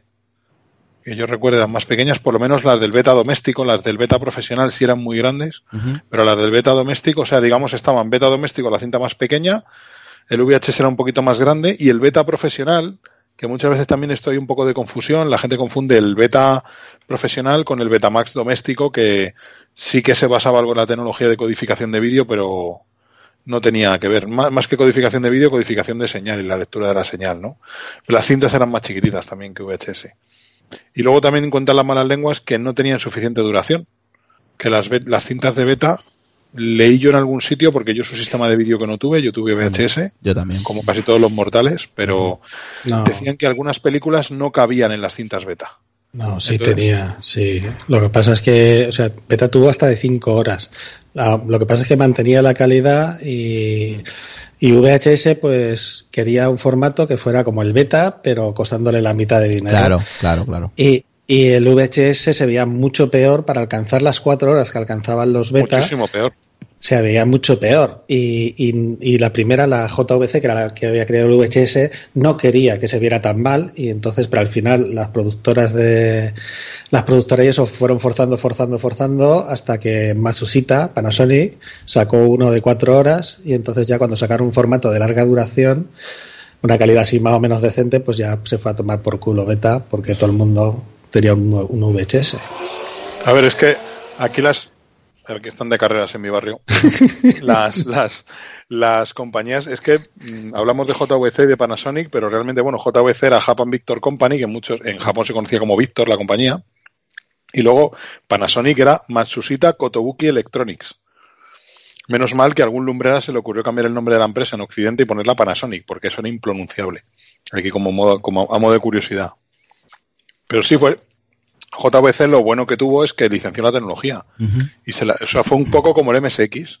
Lo que pasa es que aquí sí tuvieron éxito. Aquí nos dice mm, eh, Paco Pacheco, en el grupo de Telegram, dice, el Laserdisc es el que era más corto eh, que la duración de una película, media hora por, por cara de disco. Puede ser, puede ser, efectivamente. A ver, tú, Decar, Mm, No, yo la experiencia realmente yo cuando compré ya compré directamente VHS. directamente, o sea, no pasaste por Betamax. Sí, no pasé por beta yo. Ya tenía una visión de la jugada que era clara. sí, claro. No, pero no, yo eh, me acuerdo que regresé del servicio militar y ya, ya el, el VHS ya estaba extendido. Ya no había ninguna duda, vamos. Iba, ibas a un videoclub, que había videoclubs, no sé si la gente sabrá lo que era un videoclub, eh, pues eh, iba, ibas al videoclub y había, toda- todavía hay. Todo- alguno existe Todavía hay, todavía, pues. alguno está de pie. pues, pues había 300 baldas de VHS y en una esquina a la derecha allí escondido había unas baldas de, de beta. Entonces, no. Y, y, y algo de 2000, como yo Sí, también llegué es- a ver a una balda de 2000. Del 2000 no creo que ni que se alquilaran tú. ¿Eso que son los 60? Sí, yo tengo se recuerdo, Salieron, en el ¿eh? salieron en el 70 todo esto. Del Yo tengo 2000, recuerdo. del 2000 yo creo que solo había de grabación. Yo no recuerdo alguna película editada por una productora en 2000. No sé, Hostia, Porque- me parece. No sé. A ver, el beta primero sí que sacó un formato de una hora, era la grabación de una hora. Y VHS lo sacó de dos horas, pero bajaba la calidad. Luego ya beta sacó de cuatro horas y tal, pero ya había perdido la guerra. Entonces el otro sacó de cinco horas. El problema es que beta era cerrado y VHS permitió que entrara un montón de compañías y que fueran Sí, mejorándolo. De cualquier marca. Y les daba igual la compatibilidad. O sea, había, o sea, el principio el VHS se veía en todos, pero si tú veías las, las cintas nuevas lo iban viendo mejor y el tuyo se seguía viendo una puta mierda, me refiero, que no mejoraban el... Lo que pasa que Video 2000 quedó, quedó no muy circunscrito, sino era- totalmente europeo. O sea, era de, doble cara. Era de doble Sí, cara, ¿no? Sí. Y el Video 2000 además es que solo se comercializa en Europa. Estoy leyendo aquí en Wikipedia que también en Brasil y Argentina, yo no lo sabía, yo pensaba que era exclusivo de Europa, pero fue desarrollado en Europa para competir contra las compañías japonesas, que eran las que habían inventado el VHS y el Betamax. O sea No que- se, no se comieron nada. nada, nada, no se comieron nada. A ver, Relfon, ¿tú cuál pillaste primero o, o probaste los dos? ¿Betamax o VHS? No, mi tío tenía un beta. Es que la calidad de vídeos, que no sé qué, no sé cuánto, sí, pero en mi casa entró un VHS, que era el que alquilaban en el videoclub. ¿Sabes? Que era el que tenía más, más, más películas y tal, entonces en mi casa entró el VHS. Y pues cuando se jodieron y se jodían y tal, eso que ha dicho ahí en el chat, que ponían la maquinita para, para tal, o en el videoclub te, las, te obligaban a llevarlas rebobinadas y si no te, Te cobraban 20 duros adicionales. y si no te cobraban y era tan fácil como abrir y cambiarle las gomas. Lo que se jodía de- eran las gomas. Llevaban unas gomas que eran las que movían los los cacharritos. ¿Os habéis quedado parados? Me pensaba que se había parado el Sky y es que os habéis quedado tan quietos No, no, que no, estamos- que no, que no respirabais, No, cabrón. no, estamos escuchándote. Estamos escuchándote. Sí, sí, cu- cuenta la historia. Llevaban unas gomitas y lo que hacían es que algunas eran tan malas que se, se, se podrían enseguida, se, se quemaban, se Sí. jodían y dejaban de rebobinar. Igual unos, había algunos que solo echaban para adelante, porque yo como llevaban varios juegos de goma, algunos solo echaban para adelante, otros solo rebobinaban, pero no podías. Entonces al final tú abrías, tenías que aprender. Vamos, yo me cargué un par de VHS hasta que aprendí cómo funcionaban para. ¿Y cómo, para hacía, y, arreglarlo. y- y cómo hacíais vosotros para alquilar películas porno? Coño, pues te ibas a, la esquina del videoclub que estaban normalmente en la parte de atrás. Ahí con una, con una te- cortina, ¿no? Con una ¿vale? Y, cortina. y cogías Mary Poppins, cogías la de acorralado y Acorralado. debajo metías la, la, la guay. O, o sea, bien. Yo tenía un amigo que era muy cabrón. Eh, Ahí el amigo. Venía a mi casa y yo tenía tres o cuatro, por ejemplo, tres o cuatro películas que había alquilado. Sí. Y el cabrón venía y se traía una porno escondida en las cosas del colegio y tal, y cogía y me abría la película y me cambiaba la película y me dejaba la porno allí para que la luego cogiera y cuando la fuera a poner con mi familia, pues vieran la, la porno. Llegabas Y- a casa y en vez de tener la guerra de las galaxias, tenías la guerra de las galaxias.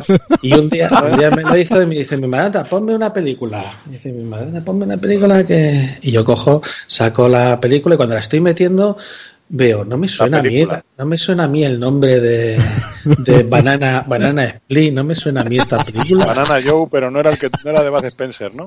Y era de la chicholina. La yo chicholina, veo- joder. Yo, yo veo que empiezan las letras y veo la- el italiano, no sé qué, digo, Uy. esto no es la película. Digo, dice, ¿qué haces? Nada, sacándola que se han equivocado en el videoclub. Me fui a casa de mi amigo, digo, tú eres un cabronazo.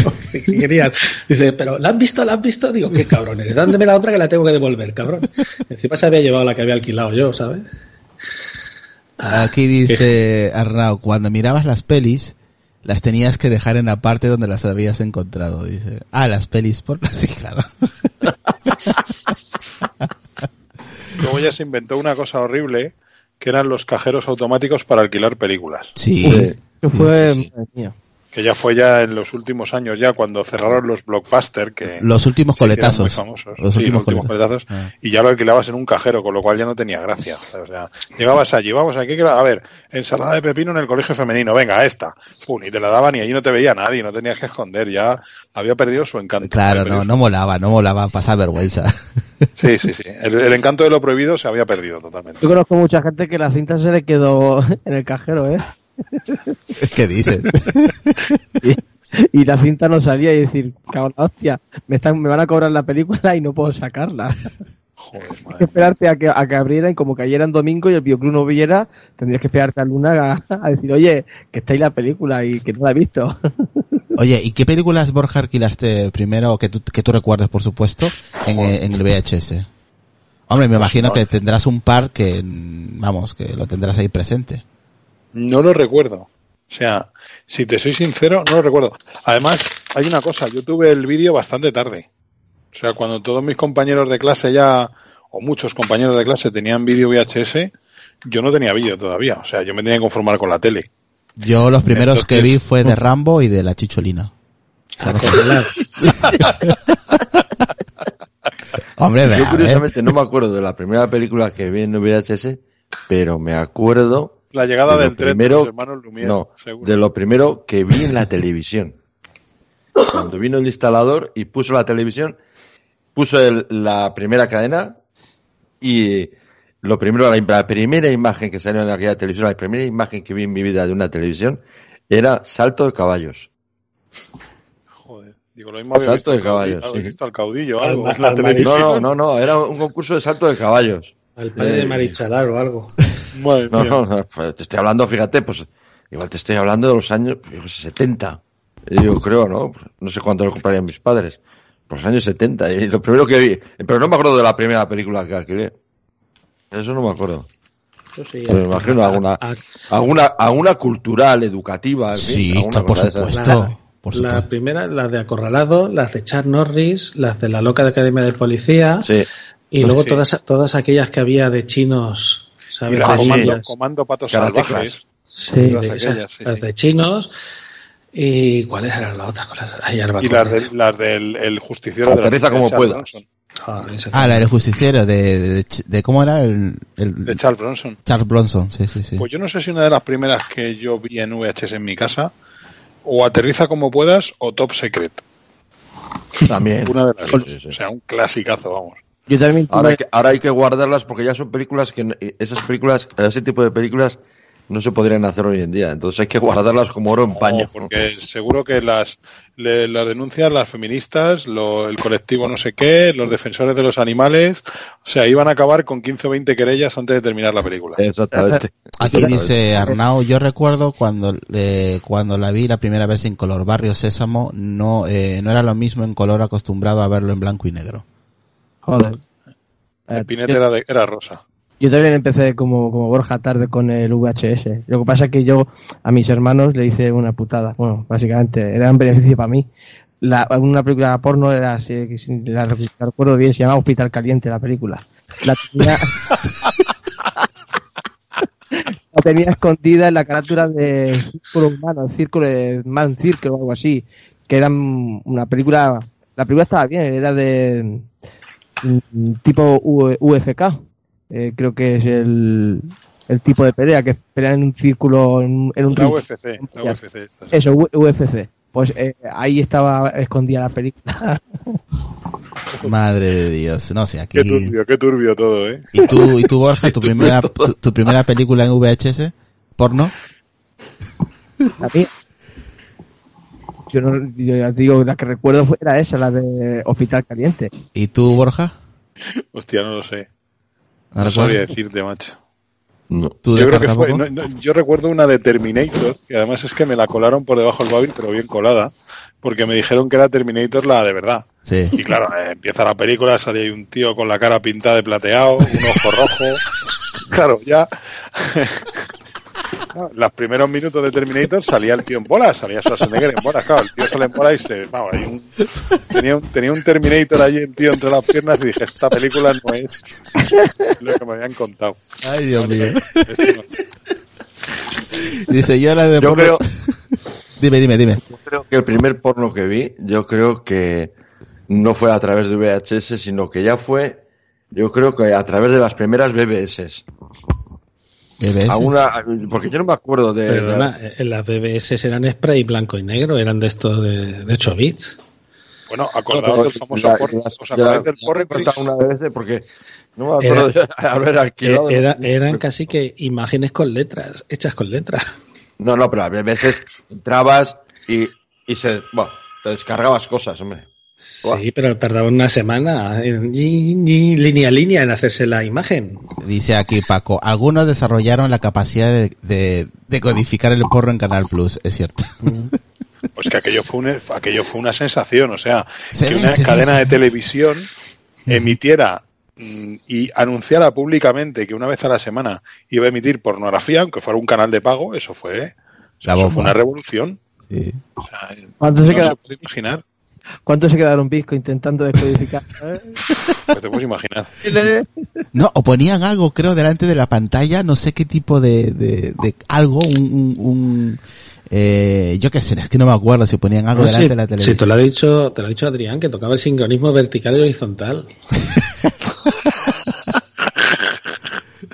Vamos a ver, hay que ser sincero y decir que todos alguna vez lo hemos intentado ver. Sí, claro, Así, poniendo los ojillos de lado para otro lado, poniendo una radiografía, ahora pongo no sé qué, ahora muevo así la cabeza arriba y abajo, o sea, Mm, todos en algún momento lo hemos intentado.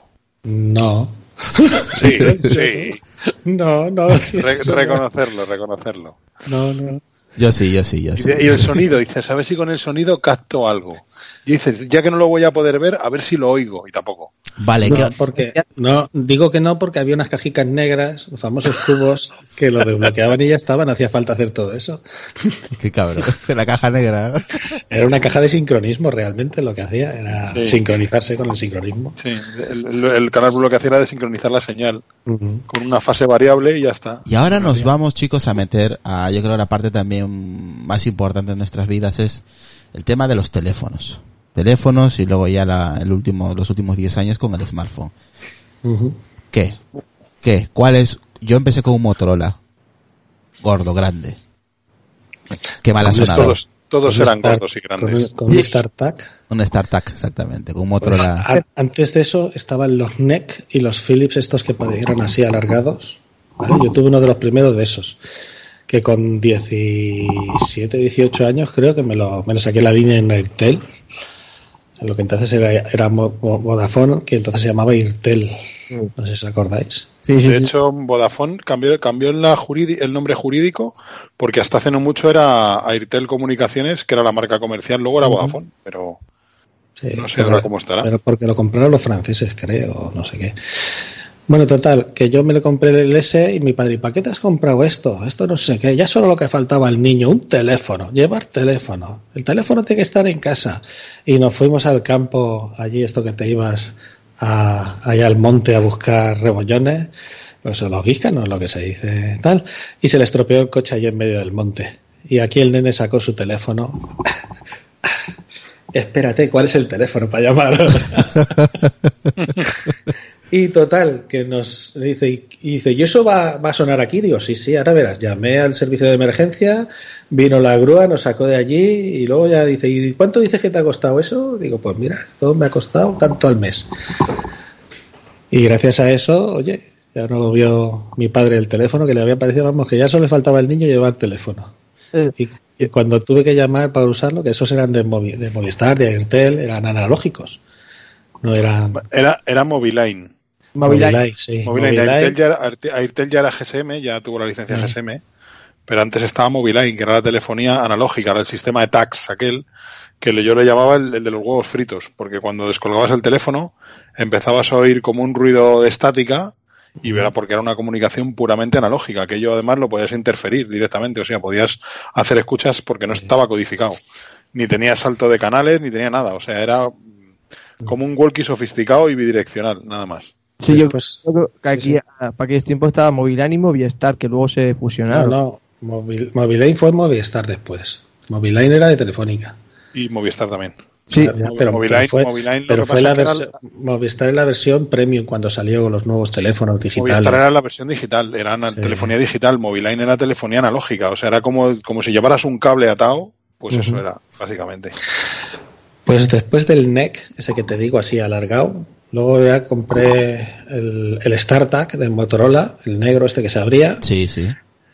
Ese también era de estos. este- creo, que, creo que ese lo, te- lo tenía con o con Moviline o con Movistar, porque creo que ya era digital. StarTAC ya era, creo que ya era. El StarTAC y luego los Alcatel, estos Alcatel que parecían walkie-talkies pequeñitos, que Sí. aquello eran piedras también, como Se vendían, Nokia, se vendían los mucho, One Touch ¿eh? Easy, los One Touch Sí. Easy. de verdad. que había de, habían de colores, que le cambiaba, los había con pilas, Sí. le podías poner pilas o batería. Que la ventaja era que te quedabas sin, sin batería, te la sacabas y le ponías el adaptador de batería y le ponías tres, ba- tres pilas y funcionaba el cabrón del, del teléfono con tres pilas de estas de, de 1,5. ¿Eso no lo habéis visto vosotros? Sí. Yo tuve Y- un OneTouch con, sí. con que se pueden poner pilas, sí. Y después de esos, Sony también, los que eran, los que sacó también que eran como Wallman, o sea, Sony estos que eran reproductores MP3 también, que Sí. tenían como para música. El MP3 Ah, también fue muy importante, el y MP3. los Sony Ericsson. Y luego ya, sí, los Sony Ericsson, bueno, los Sony Ericsson estos que eran así con la antenita corta, Sí, ¿sabes? sí, sí, Que la tapita, parecido a los Motorola, que se le abría la tapita, y luego los que salieron enteros, esos también. Y después, ¿cuál más? ¿Cuál más? Pues yo es que he cambiado un montón de teléfonos. Luego los Nokia, ya empecé con los Nokia y ya fui subiendo los Nokia hasta que llegaba al tope, al- a los N81, N82 creo que fueron. Y luego ya el, el iPhone. Aquí, a ver si te puedo mencionar aquí en esta foto. ¿Te acuerdas cómo se llamaba este modelo de Nokia que, que eran, yo creo que eran los más resistentes, tío? Eh, ese era como el NES que yo tenía. Eso es un Alcatel, no es un... Ah, pues, perdón, estoy mirando arriba. No, no. Joder, Sí, estaba, estaba el, el- cual, pero ¿cuál dices, Israel? ¿El que has puesto Sí. que lleva la carcasa con los rayitos? Eh, este también lo tenía. Ese no, era el no. 5110, que se le cambiaba la carcasa. Ah, dices No. el de abajo. Vale, sí.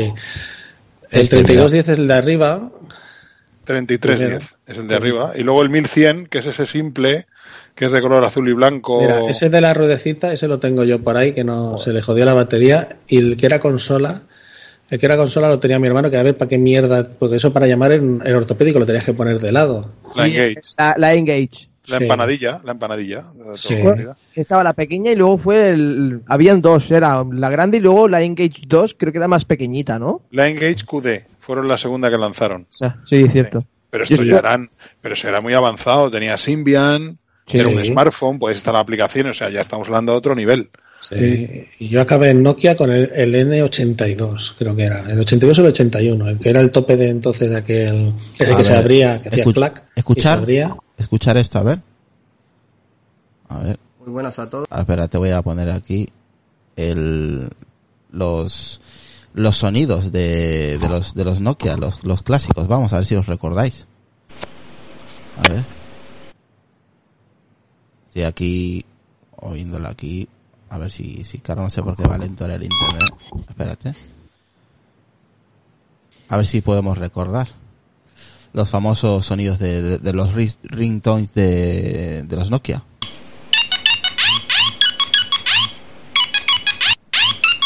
¿Os acordáis de eso o no? No, eran mejores, ¿no? Yo recuerdo que se oían mejor.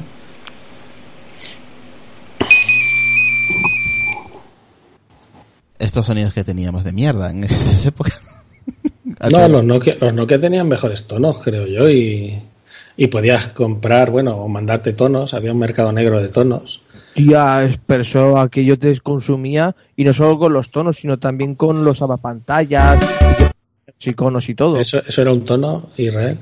No, no, estoy aquí. Sabéis que el tono, sabéis que el tono de llamada de Nokia lo compuso un español, ¿no? Es una historia conocidísima. Sí.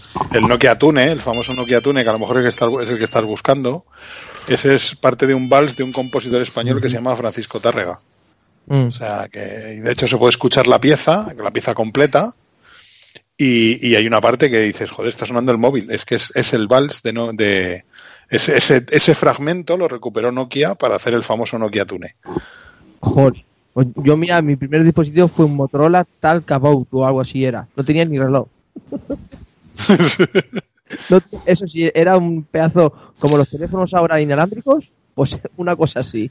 Pantalla chiquitita, anaranjada y poco más. No, no, no Te- tenía cosa. Te lo, te lo he mandado ahí. Exactamente, sí. Eh, Este es el Nokia Tune ya, la versión de politono, aquella que llama al 33233 y descárgate el politono Este y te hablaremos cinco pavos en el móvil. Sí, exactamente. Francisco Targa, gran vals. Sí, el gran vals. Y ahora viene la parte. Espérate. Pero déjalo. Tú déjalo. Vale.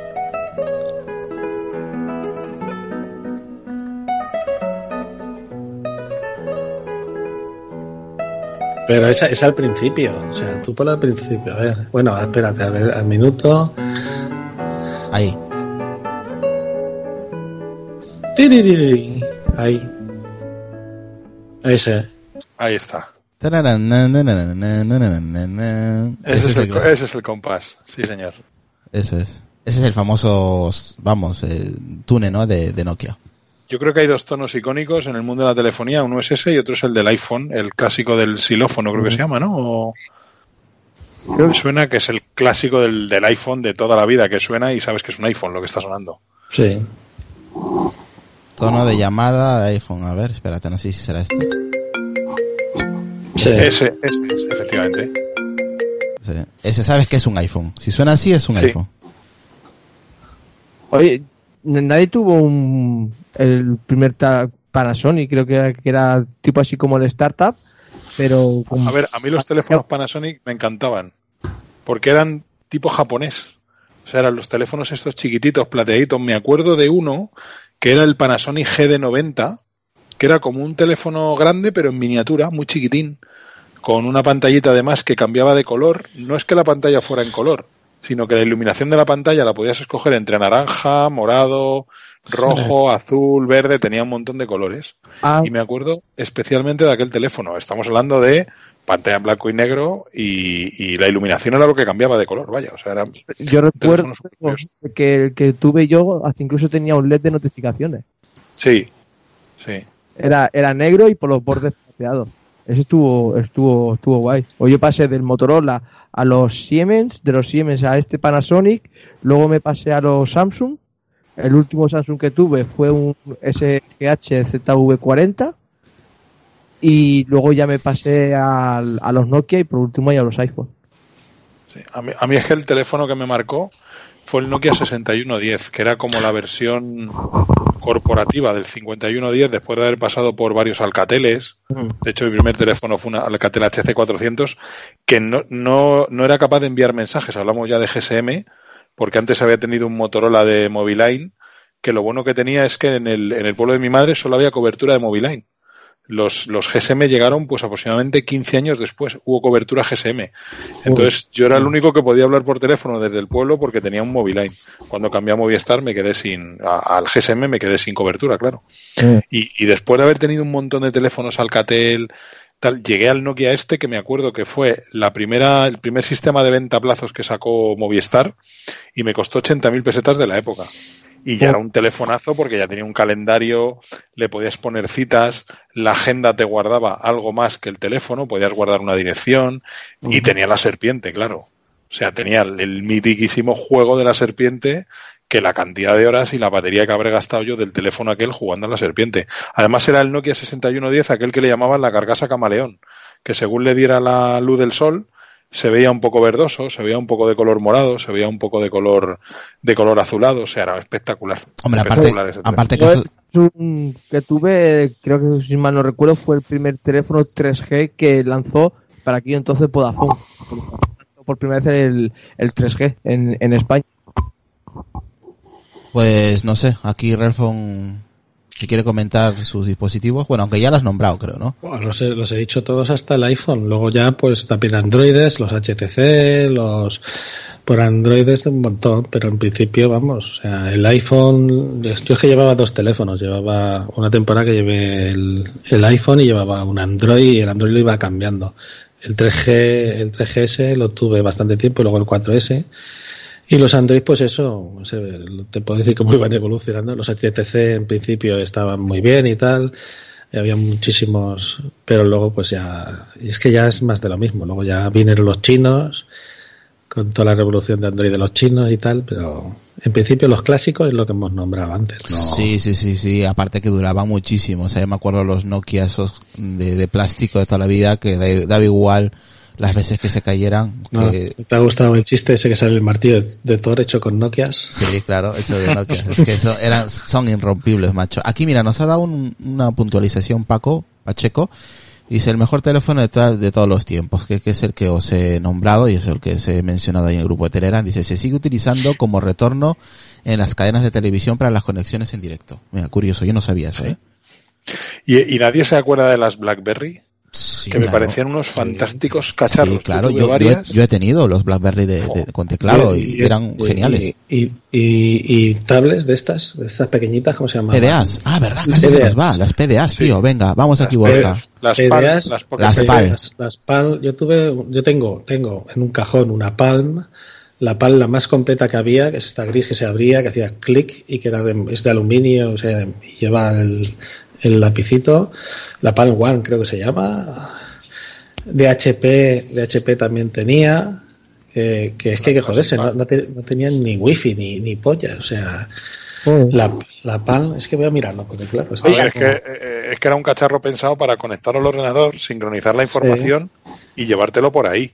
O sea, no está. De, de hecho, algunas, la mayoría, como tú has bien comentado, no tenían wifi y algunas tenían incluso un slot de expansión para poner una tarjeta wifi en formato PCMCIA o incluso las famosas chaquetas de las iPac que tú metías la PDA dentro de una carcasa y la carcasa pues tenía un modem, un modem de cable, ¿eh?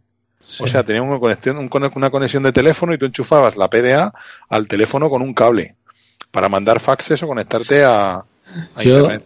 yo después de la Palm me compré, bueno, la que yo tenía era la Palm One Tungsteno E2. La Palm- Tungsten, joder. La Tungsten E2.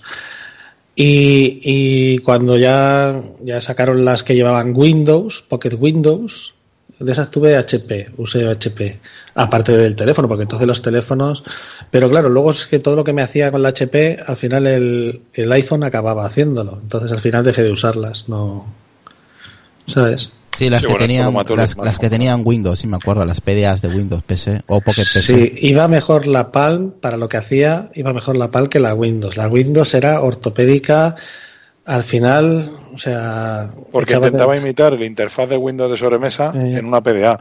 Tenía su menú de inicio y todo con sus aplicaciones. sí. Y eso, Claro. eso lo mató. La Tusteno para firmar y todo, para escribir, tenía, iba de puta madre, y sin embargo la de Windows, la de Pocket, creo que era Pocket PC, no era Windows, era, Era Po- Pocket Pocket PC, era Pocket PC. No la, o sea, el, el iPhone iba mil veces mejor y al final dejé de usarla y la tengo, ya te digo, las tengo por ahí en un cajón en el chalet. Tengo solo la One, la Tusten E2, que le acabo de ver una foto, digo, mira, esta es. Y la, y la HP. HP no me preguntéis el nombre porque no me voy a acordar. Yo también tuve la- las PDAs, tuve también de Motorola, también tuve de Windows PC y las de Pocket PC y la verdad que era un desastre, ¿eh? O sea, no se atinaba en nada, tío. O sea, y tenía su lapicito, me acuerdo. Y las pantallas eran resistivas, Resistivas. No, era- no eran capacitativas, que No. eso, eso lo sacó el iPhone, lo del capacitativo.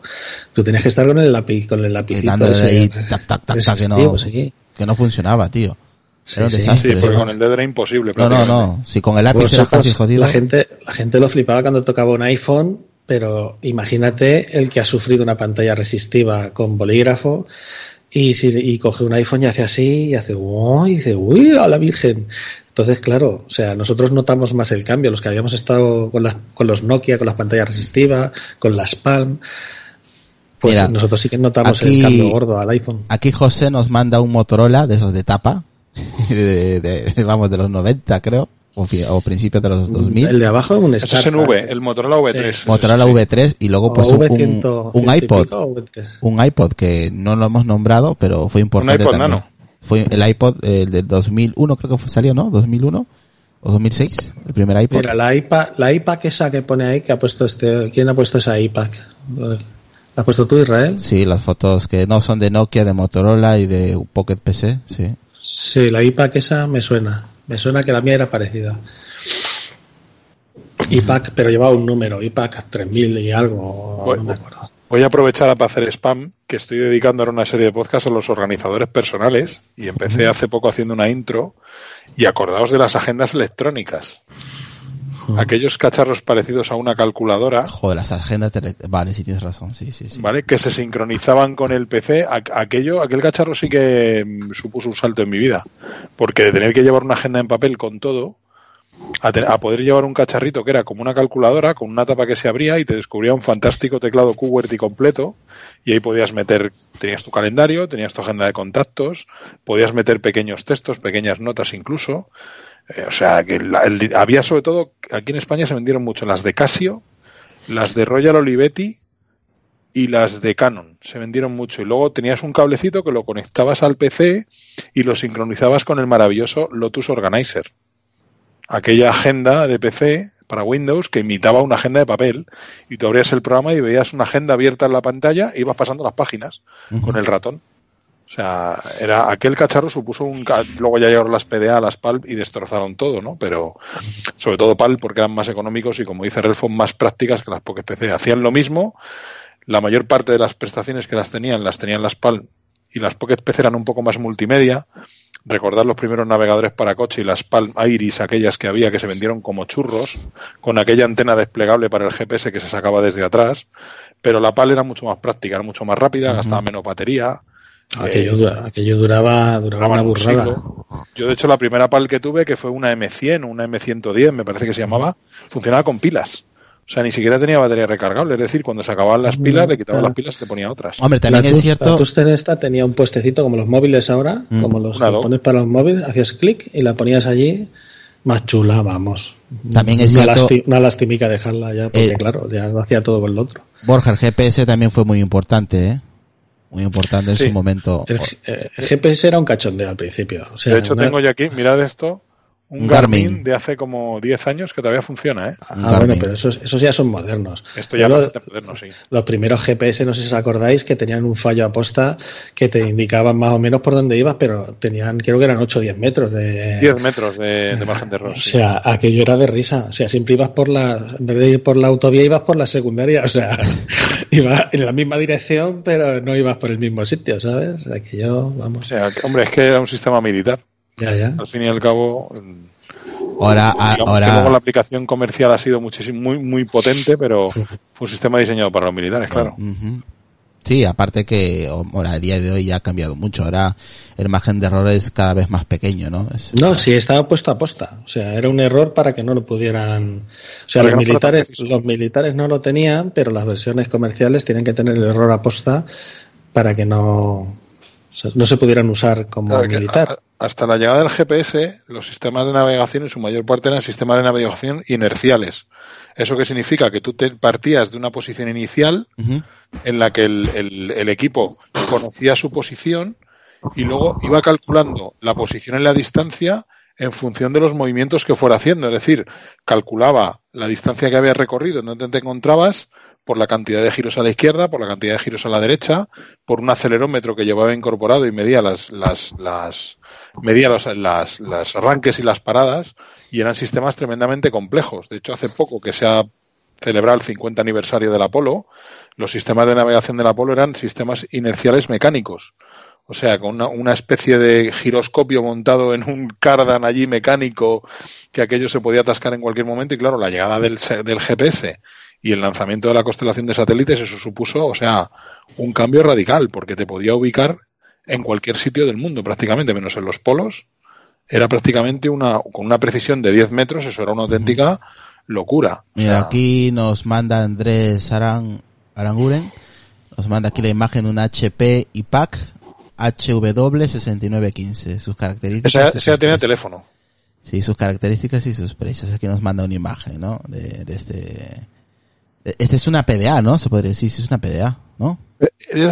Este ya tenía teléfono. Sí, tenía el teclado y todo. Estamos Ese ya tenía teclado QWERTY, tenía teléfono incorporado, o sea, le metías una del- SIM. es del y- 2006 con un peso de 176 gramos y un tamaño de 118 por 71 por 18 milímetros. Tiene una pantalla 0 pulgadas, cámara 1.3 megapíxeles y memoria 64 de memoria RAM, 45 megabytes de RAM y un procesador Intel PXA 270 416 eh, megahercios.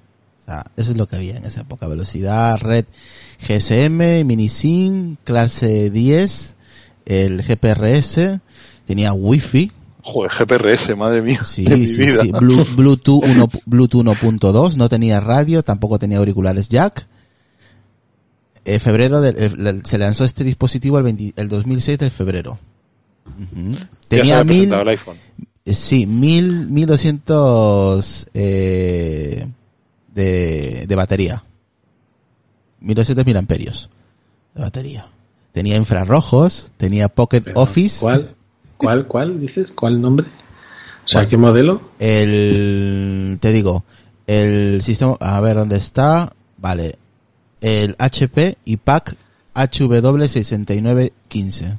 Sí, sí, pero eso sí, eso es lo que estábamos hablando antes. Yo tenía una parecida a esa, pero pero que ya te digo que el iPhone, o sea, la reventó por todos los lados, o sea, simplemente con la pantalla capacitativa se fueron a tomar por culo a todos y acababan de salir, o sea, ¿sabes lo que te quiero decir? Sí, sí, sí.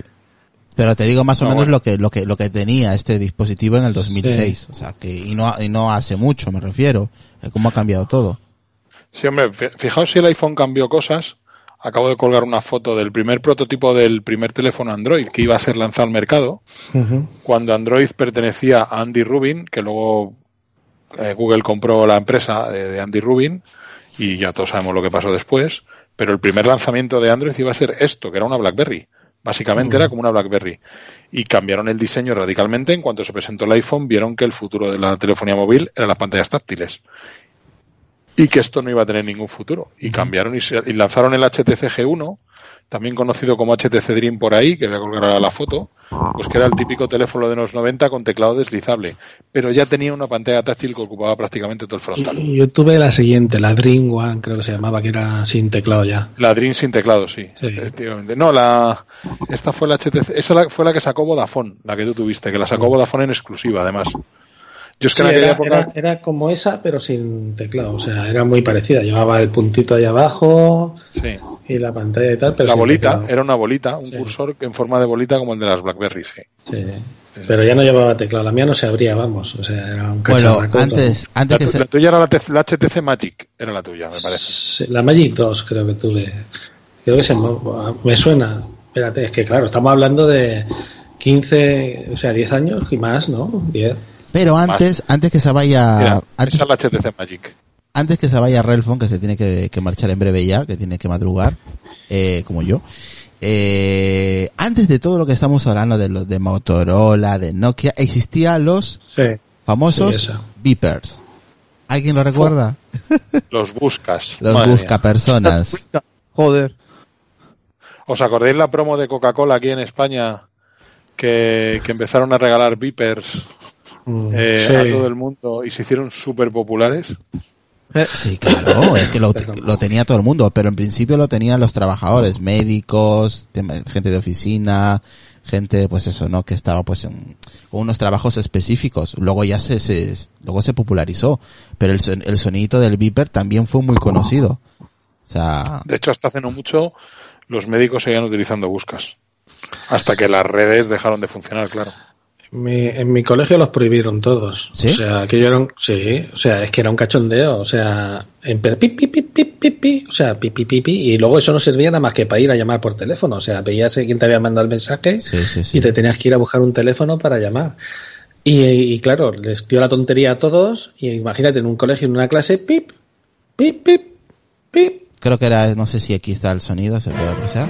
A ver si se puede apreciar. A ver, espera, que estoy aquí. Son- Ah, bueno, esos son sonidos de... Este creo que es. El pip, pip. Los soniditos de, de los beepers. Yo nunca he tenido, no, no me ha gustado. Pasar el teléfono directamente, no, Yo tampoco tuve no le veía sentido yo a la tontería. Hasta para eso, llevar, para llevar un cacharro de esos prefería llevar el teléfono. Pues sí. El modelo de Coca-Cola nos manda aquí Borja. Sí, es Martina hasta su logo de Coca-Cola y todo, de Motorola. De hecho, de hecho, BlackBerry, el primer modelo de BlackBerry, no tenía teléfono, era un busca vitaminado. O sea, realmente era un busca con un teclado que era bidireccional. Lo bueno que te permitía, voy a colgar aquí la foto. Eh, Ah, mira. eh, era, era un busca, ese fue el primer modelo de BlackBerry. Y era Mm. un busca bidireccional. Lo bueno que tenía era que te permitía recibir mensajes, pero también enviarlos. Ah. No tenía teléfono, no podías hablar por teléfono. Era como una, Tenía un- una- era como una segunda generación de los beepers. Sí, era como un beeper, como eh, fusionar una- un beeper con una agenda electrónica y que también te permitía enviar mensajes.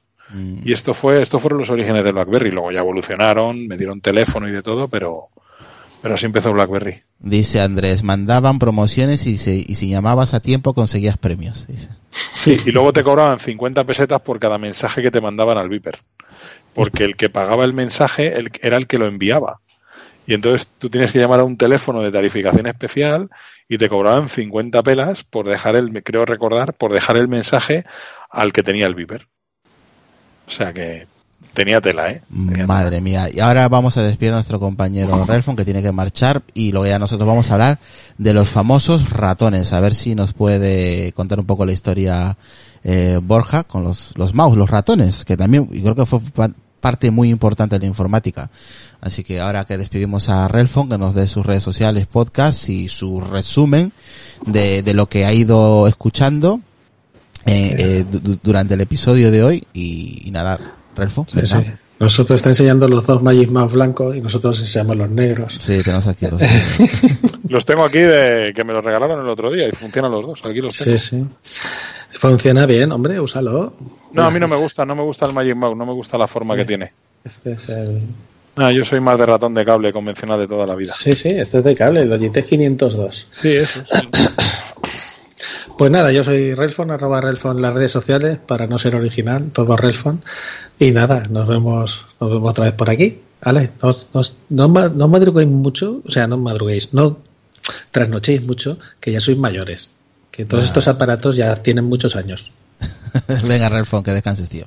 Hasta luego, buenas noches. Chao. Ahora vamos y nos metemos en el mundo de los ratones. Eh, ¿Quién fue? ¿De dónde viene? Esto viene de, de Xerox, ¿no? Eh, Borja, de Xerox. Eh, que, el que- Eh, el que- Esto fue un investigador que se, co- acabo de colgar la foto del primer, lo que se conoce como el primer ratón. No, no es una radial ni una máquina de cortar fiambre, es un ratón. Es un- como, para los, los que se estéis escuchando que no, que no nos estáis viendo, es un trozo de madera con una rueda metálica, un botón rojo y un cable de tela, como el de la plancha de tu abuela. Sí, básicamente. básicamente, sí. Sí, y era eso, eran dos ruedas que hacían mover un cursor por la pantalla. Eh, nada más y nada menos. O sea, estamos pensando que todo esto son eh, mucho antes de la llegada del famoso Xerox Park, que era lo que tú comentabas, Sí. que fue, cuenta la historia, ya sabes, que fue Steve Jobs allí a ver el interfaz y se lo robó vilmente Sí. eh, a la, a la gente de Xerox. Es que lo tenían, Esto- esto es que, anterior. es que Xerox lo tenía abandonado el proyecto. No, no, no, Sí. no confiaban en ello.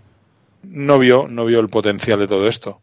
No vio el potencial ni de, ni del, ni del ratón, ni vio el potencial de, de las interfaces gráficas. ¿Vale? Pero vamos, esto estamos, estamos hablando de que el ratón fue patentado, según la información que yo tengo aquí en Wikipedia, fue patentado en el año 70. Voy a colgar aquí una foto del señor Douglas Engelbart, que fue el, el, el inventor del ratón, al que le debemos el uso del ratón.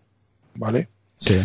Y, y bueno, pues Xerox diseñó, yo de hecho tuve la ocasión de ver un, un, un Xerox alto funcionando en un organismo oficial hace muchísimos años y eran máquinas que estaban diseñadas eh, principalmente para, para hacer documentos, para autoedición. O sea, estaban diseñadas para generar documentación, no estaban diseñadas ni para tratar bases de datos, ni para hacer grandes cálculos, pero se utilizaban para generar documentos. Tenían una interfaz gráfica muy, muy básica en blanco y negro os podéis hacer una idea como la interfaz de los primeros Mac, algo así parecido. Sí. Ya tenía el concepto de menú, ya tenía el concepto de icono, tenía el concepto de, de el WYSIWYG, que se llama en informática, que es lo que ves es lo que obtienes, el what you see is what you get, o sea, lo que creo que se pronuncia así, si no me equivoco, que es lo que tú estás editando, es lo que vas a obtener, cosa que, por ejemplo, los que habéis utilizado WordPress 5.1, tú escribías el documento, pero no estabas viendo cómo quedaba el documento final. Luego tenías que hacer una combinación de teclas y entonces ya veías cómo iba a quedar impreso el documento. Los de Xerox, los señores de Xerox se adelantaron a su tiempo y lo que hicieron fue una interfaz gráfica en la que tú veías el documento tal como iba a quedar. ¿Vale? Eh, y vi uno de estos sistemas funcionando. Era muy curioso, muy curioso verlo. De hecho, voy a intentar colgar por aquí una foto del Xerox alto que yo vi, que era parecido a esto. Sí. Sí, era una interfaz muy parecida a la de Mac. Mira, os la voy a colgar aquí para que lo veáis.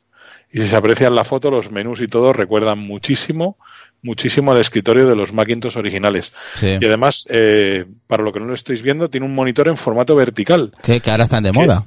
Claro, que ahora de hecho los monitores pues se pueden rotar o dar la vuelta, precisamente para qué? Para poder ver documentación en su formato natural. En documentación impresa, claro, si vas a generar documentación impresa o por ejemplo vas a escribir código, te puede resultar mucho más cómodo tener el, el ordenador en formato vertical. Y, y, bueno, hay otra foto aquí que voy a colgar con, para que se vea eh, lo que es un, el- la evolución de esa caja de madera, de ese ratón original, eh, un poco más evolucionado ya, con un acabado en plástico, mejor terminado, pero se puede ver que el concepto es el mismo. Es una cajita de plástico una con cajita. unos botones. Una cajita rectangular. Sí, mm, lo que es una caja de plástico con los botones encima ahí tirados, que parece que los han tirado de mala gana. Y ya está, no tenía más. Era un diseño muy básico, ¿no?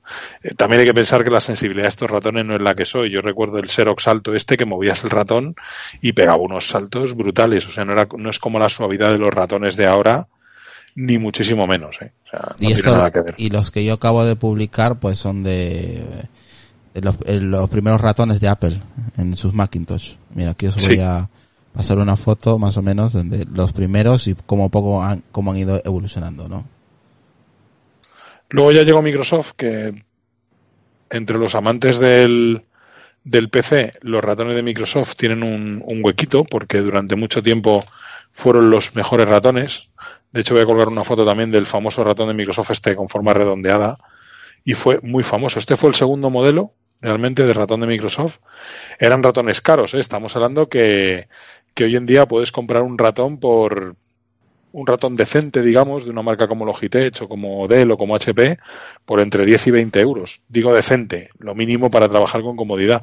En aquella época un ratón bueno podía costar entre 60 y 100 euros, lo que son lo que entonces eran entre 60 y 90 euros, lo que entonces eran entre 10 y 15 mil pesetas.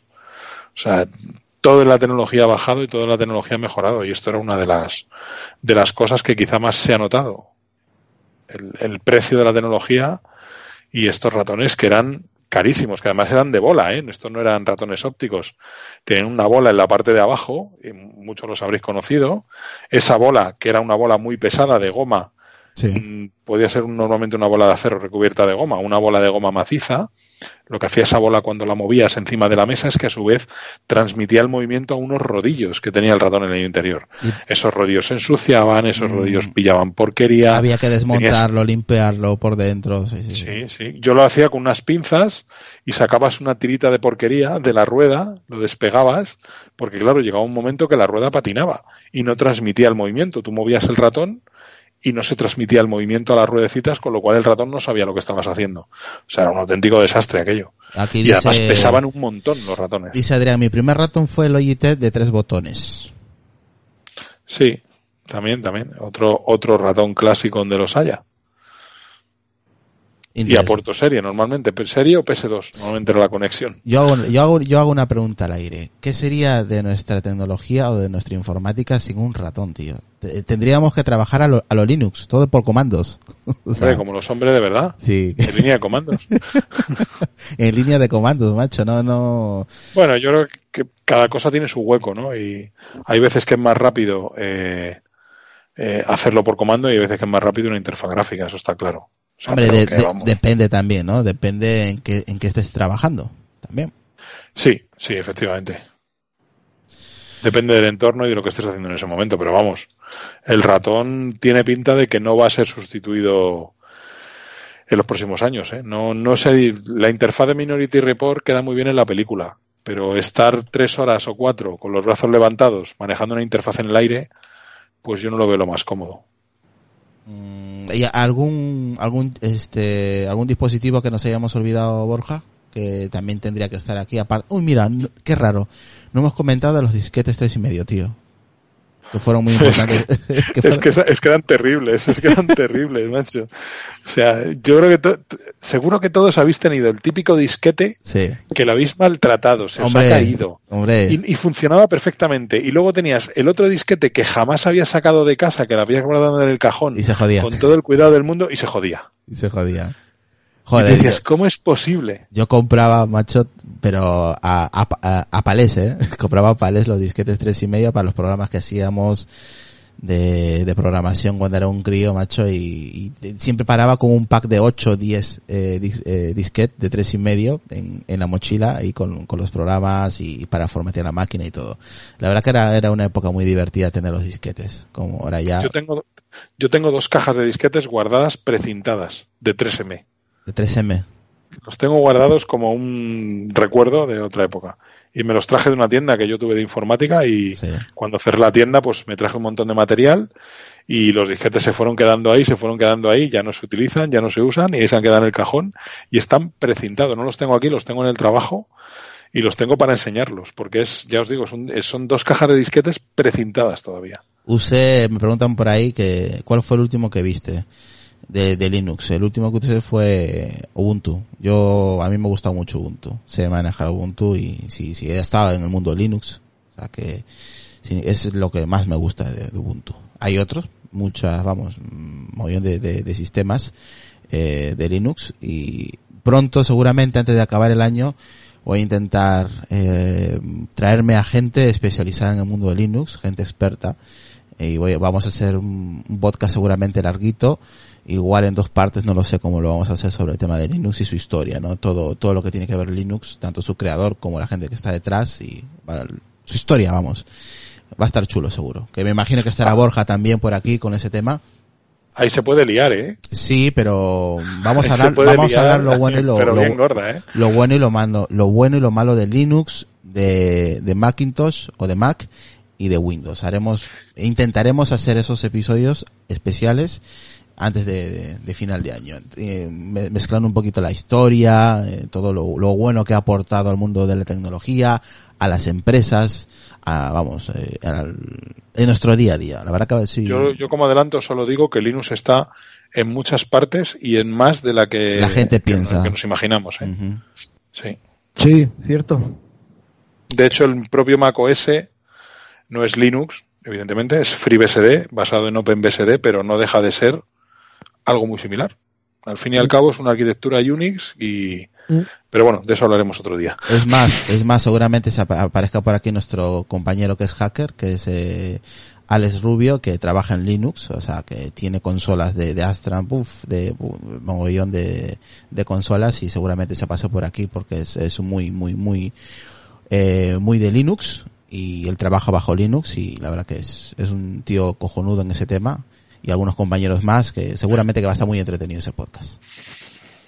Bueno chicos, eh, yo creo que para acabar, al menos este creo que va a ser la primera parte de, estos, de este, de este tipo de, en plan retro, ¿no? Recordando lo que, ¿no? Eh, lo que hemos usado durante nuestras vidas, el cambio que ha habido en nuestras vidas, a nivel tecnológico, por supuesto. Aunque parezca mentira y para acabar, eh, es- hay algo, os voy a preguntar, aparte del teléfono, obviamente, ¿qué es lo no tecnológico que utilizáis día a día y que no lo hemos mencionado? Yo voy a decir una, y parece mentira, eh, fue, eh, es un dispositivo de casa que se creó de manera casual, como muchas de las cosas que utilizamos, que es, para mí, es importante, igual alguna gente dirá, estás flipando, pues es el puñetero microondas, chaval.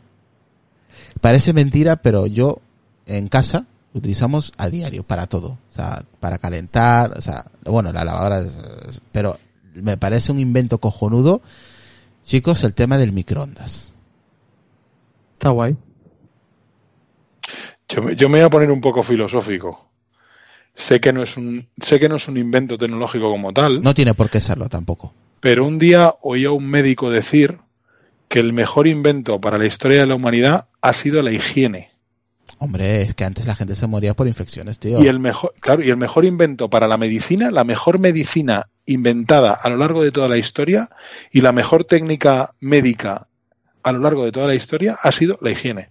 Porque es lo que más vidas salva y ha salvado y salvará Es importantísimo. comparado con tiempos en los que la higiene no estaba bien considerada o no se consideraba importante. Exactamente, es importantísimo el tema de la higiene eh, ante una operación, por ejemplo. O sea, la gente se muere por una puñetera infección de mierda, ¿eh? O sea, Sí. Sé que puede sonar un poco raro lo que he dicho, pero Mm. para mí es el invento más importante quizá del siglo XIX y siglo XX, que ha sido cuando se ha empezado a dar importancia a la realmente a, higiene. esto, pero- ujú. Porque antes la gente vivía entre mierda, básicamente, y tiraban la- la- la- las heces y la orina a la calle, y, y no se tenía en cuenta todo eso, y a partir de que se empezó a tener en cuenta y que se empezó a investigar que realmente eso provocaba enfermedades, es cuando se ha aumentado la esperanza de vida y cuando se han salvado muchísimas vidas, porque ya no solo es que te- no te mueras, sino que vives muchos más años. Y quizá eso no sea debido ni a los medicamentos, ni a las mejoras en la sanidad, sino a, a que vives más limpio, a que comes más limpio Y entonces eso, claro, redunda en un beneficio, está clarísimo. Eh, vivimos más, desde luego. Eso es- Sí, Bueno chicos, eh, ya vamos acabando, ¿vale? La verdad que ha sido un episodio muy muy entretenido, a mí dos horas y media creo que llevamos en directo y la verdad que no, se me ha pasado volando, hemos estado pues comentando nuestras, nuestras guerrillas personales con estos dispositivos y nada, todavía mira, nos falta pues, pues eso, eh, los smartphones inteligentes, los, la, la mensajería instantánea, las redes sociales, el dinero electrónico, el correo electrónico, foto- la fotografía digital, los cajeros automáticos. los no hemos automáticos. O sea, esto tiene una segunda parte. Seguramente algún, Sí. algún que otro compañero más se una a este episodio, pero tendrá un segundo episodio de, de lo que estamos tocando ahora. Así que nada, nosotros por hoy lo dejamos. Espero que se hayan entretenido, que hayan recordado, que vale, que, que recordar es vivir, ya sabéis. Eso quiere decir que todavía seguimos aquí en este mundo y que disfrutamos a día de hoy de, de toda la tecnología que llevamos en los bolsillos. La verdad que hemos vivido y vivimos en un momento espectacular a nivel tecnológico, a nivel de medicina y hay que aprovecharlo y, y de vez en cuando hay que recordar de dónde venimos. Así que nada chicos, agradecer a los compañeros que han estado aquí, a Relfon, a Deca que anda por ahí, no sé dónde está, pero bueno, eh, ya me despediré, me lo despediré por, por él.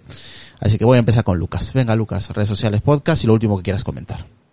Pues nada, yo de, de todo esto que he comentado, sobre todo hay una época que me, que a mí me gustó mucho, sobre todo fue, pues, fue mi época más de, gaming, como se conoce ahora, pero era la época de que eras un, un viciado sí o sí, y sobre todo el tema de cuando pirateabas los juegos, que al principio se pirateaban mucho con Trax Data, y, y luego empezaron con el tema de los CDs de doble capa, que la mayoría ya eran verbatim, eran unas calidades bastante más buenas porque los CDs piratas aguantaban bastante mejor y, y oye, por 6, 7 euros eh, podías conseguir juegos bastante bastante buenos, tanto para que cualquier plataforma, porque yo en aquellos tiempos jugaba mucho a, a Dreamcast, que era la última consola que sacó Sega, mm, posteriormente la compró Microsoft. Eso es lo que tengo entendido. Y nada, ya sabéis que en Twitter como arroba tracoteco85, aquí en Apelianos, todo lo que sea vaya Apelianos, en voces nocturnas y en el borde de la cama.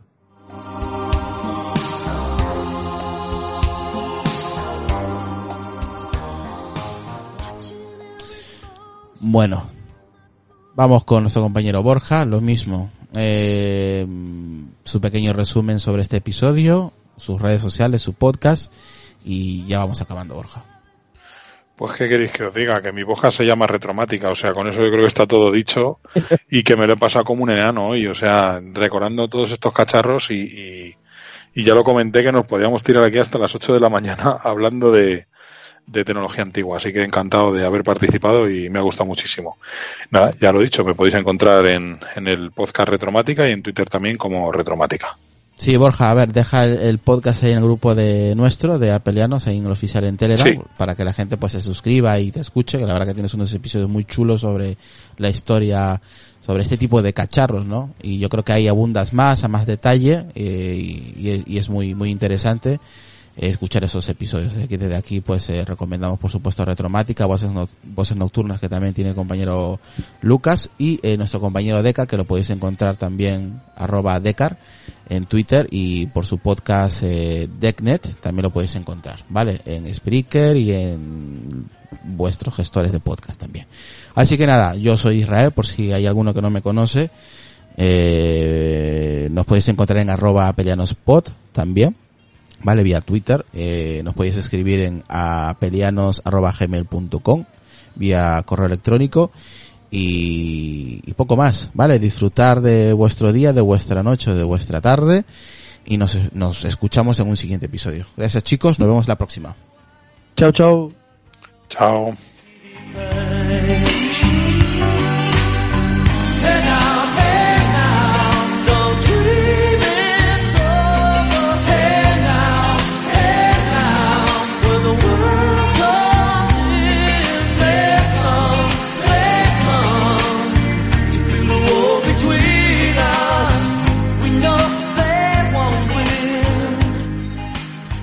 Y, an- y an- y antes que, me olvido, un saludo enorme a los compañeros que no han podido estar, ¿vale? Que se me ha olvidado comentarlo a Carlos Castillo, que por temas laborables no ha podido estar, que me, hubiese encantado, ojalá que en el segundo episodio podamos tocar tema fotográfico, que también ha sido muy importante.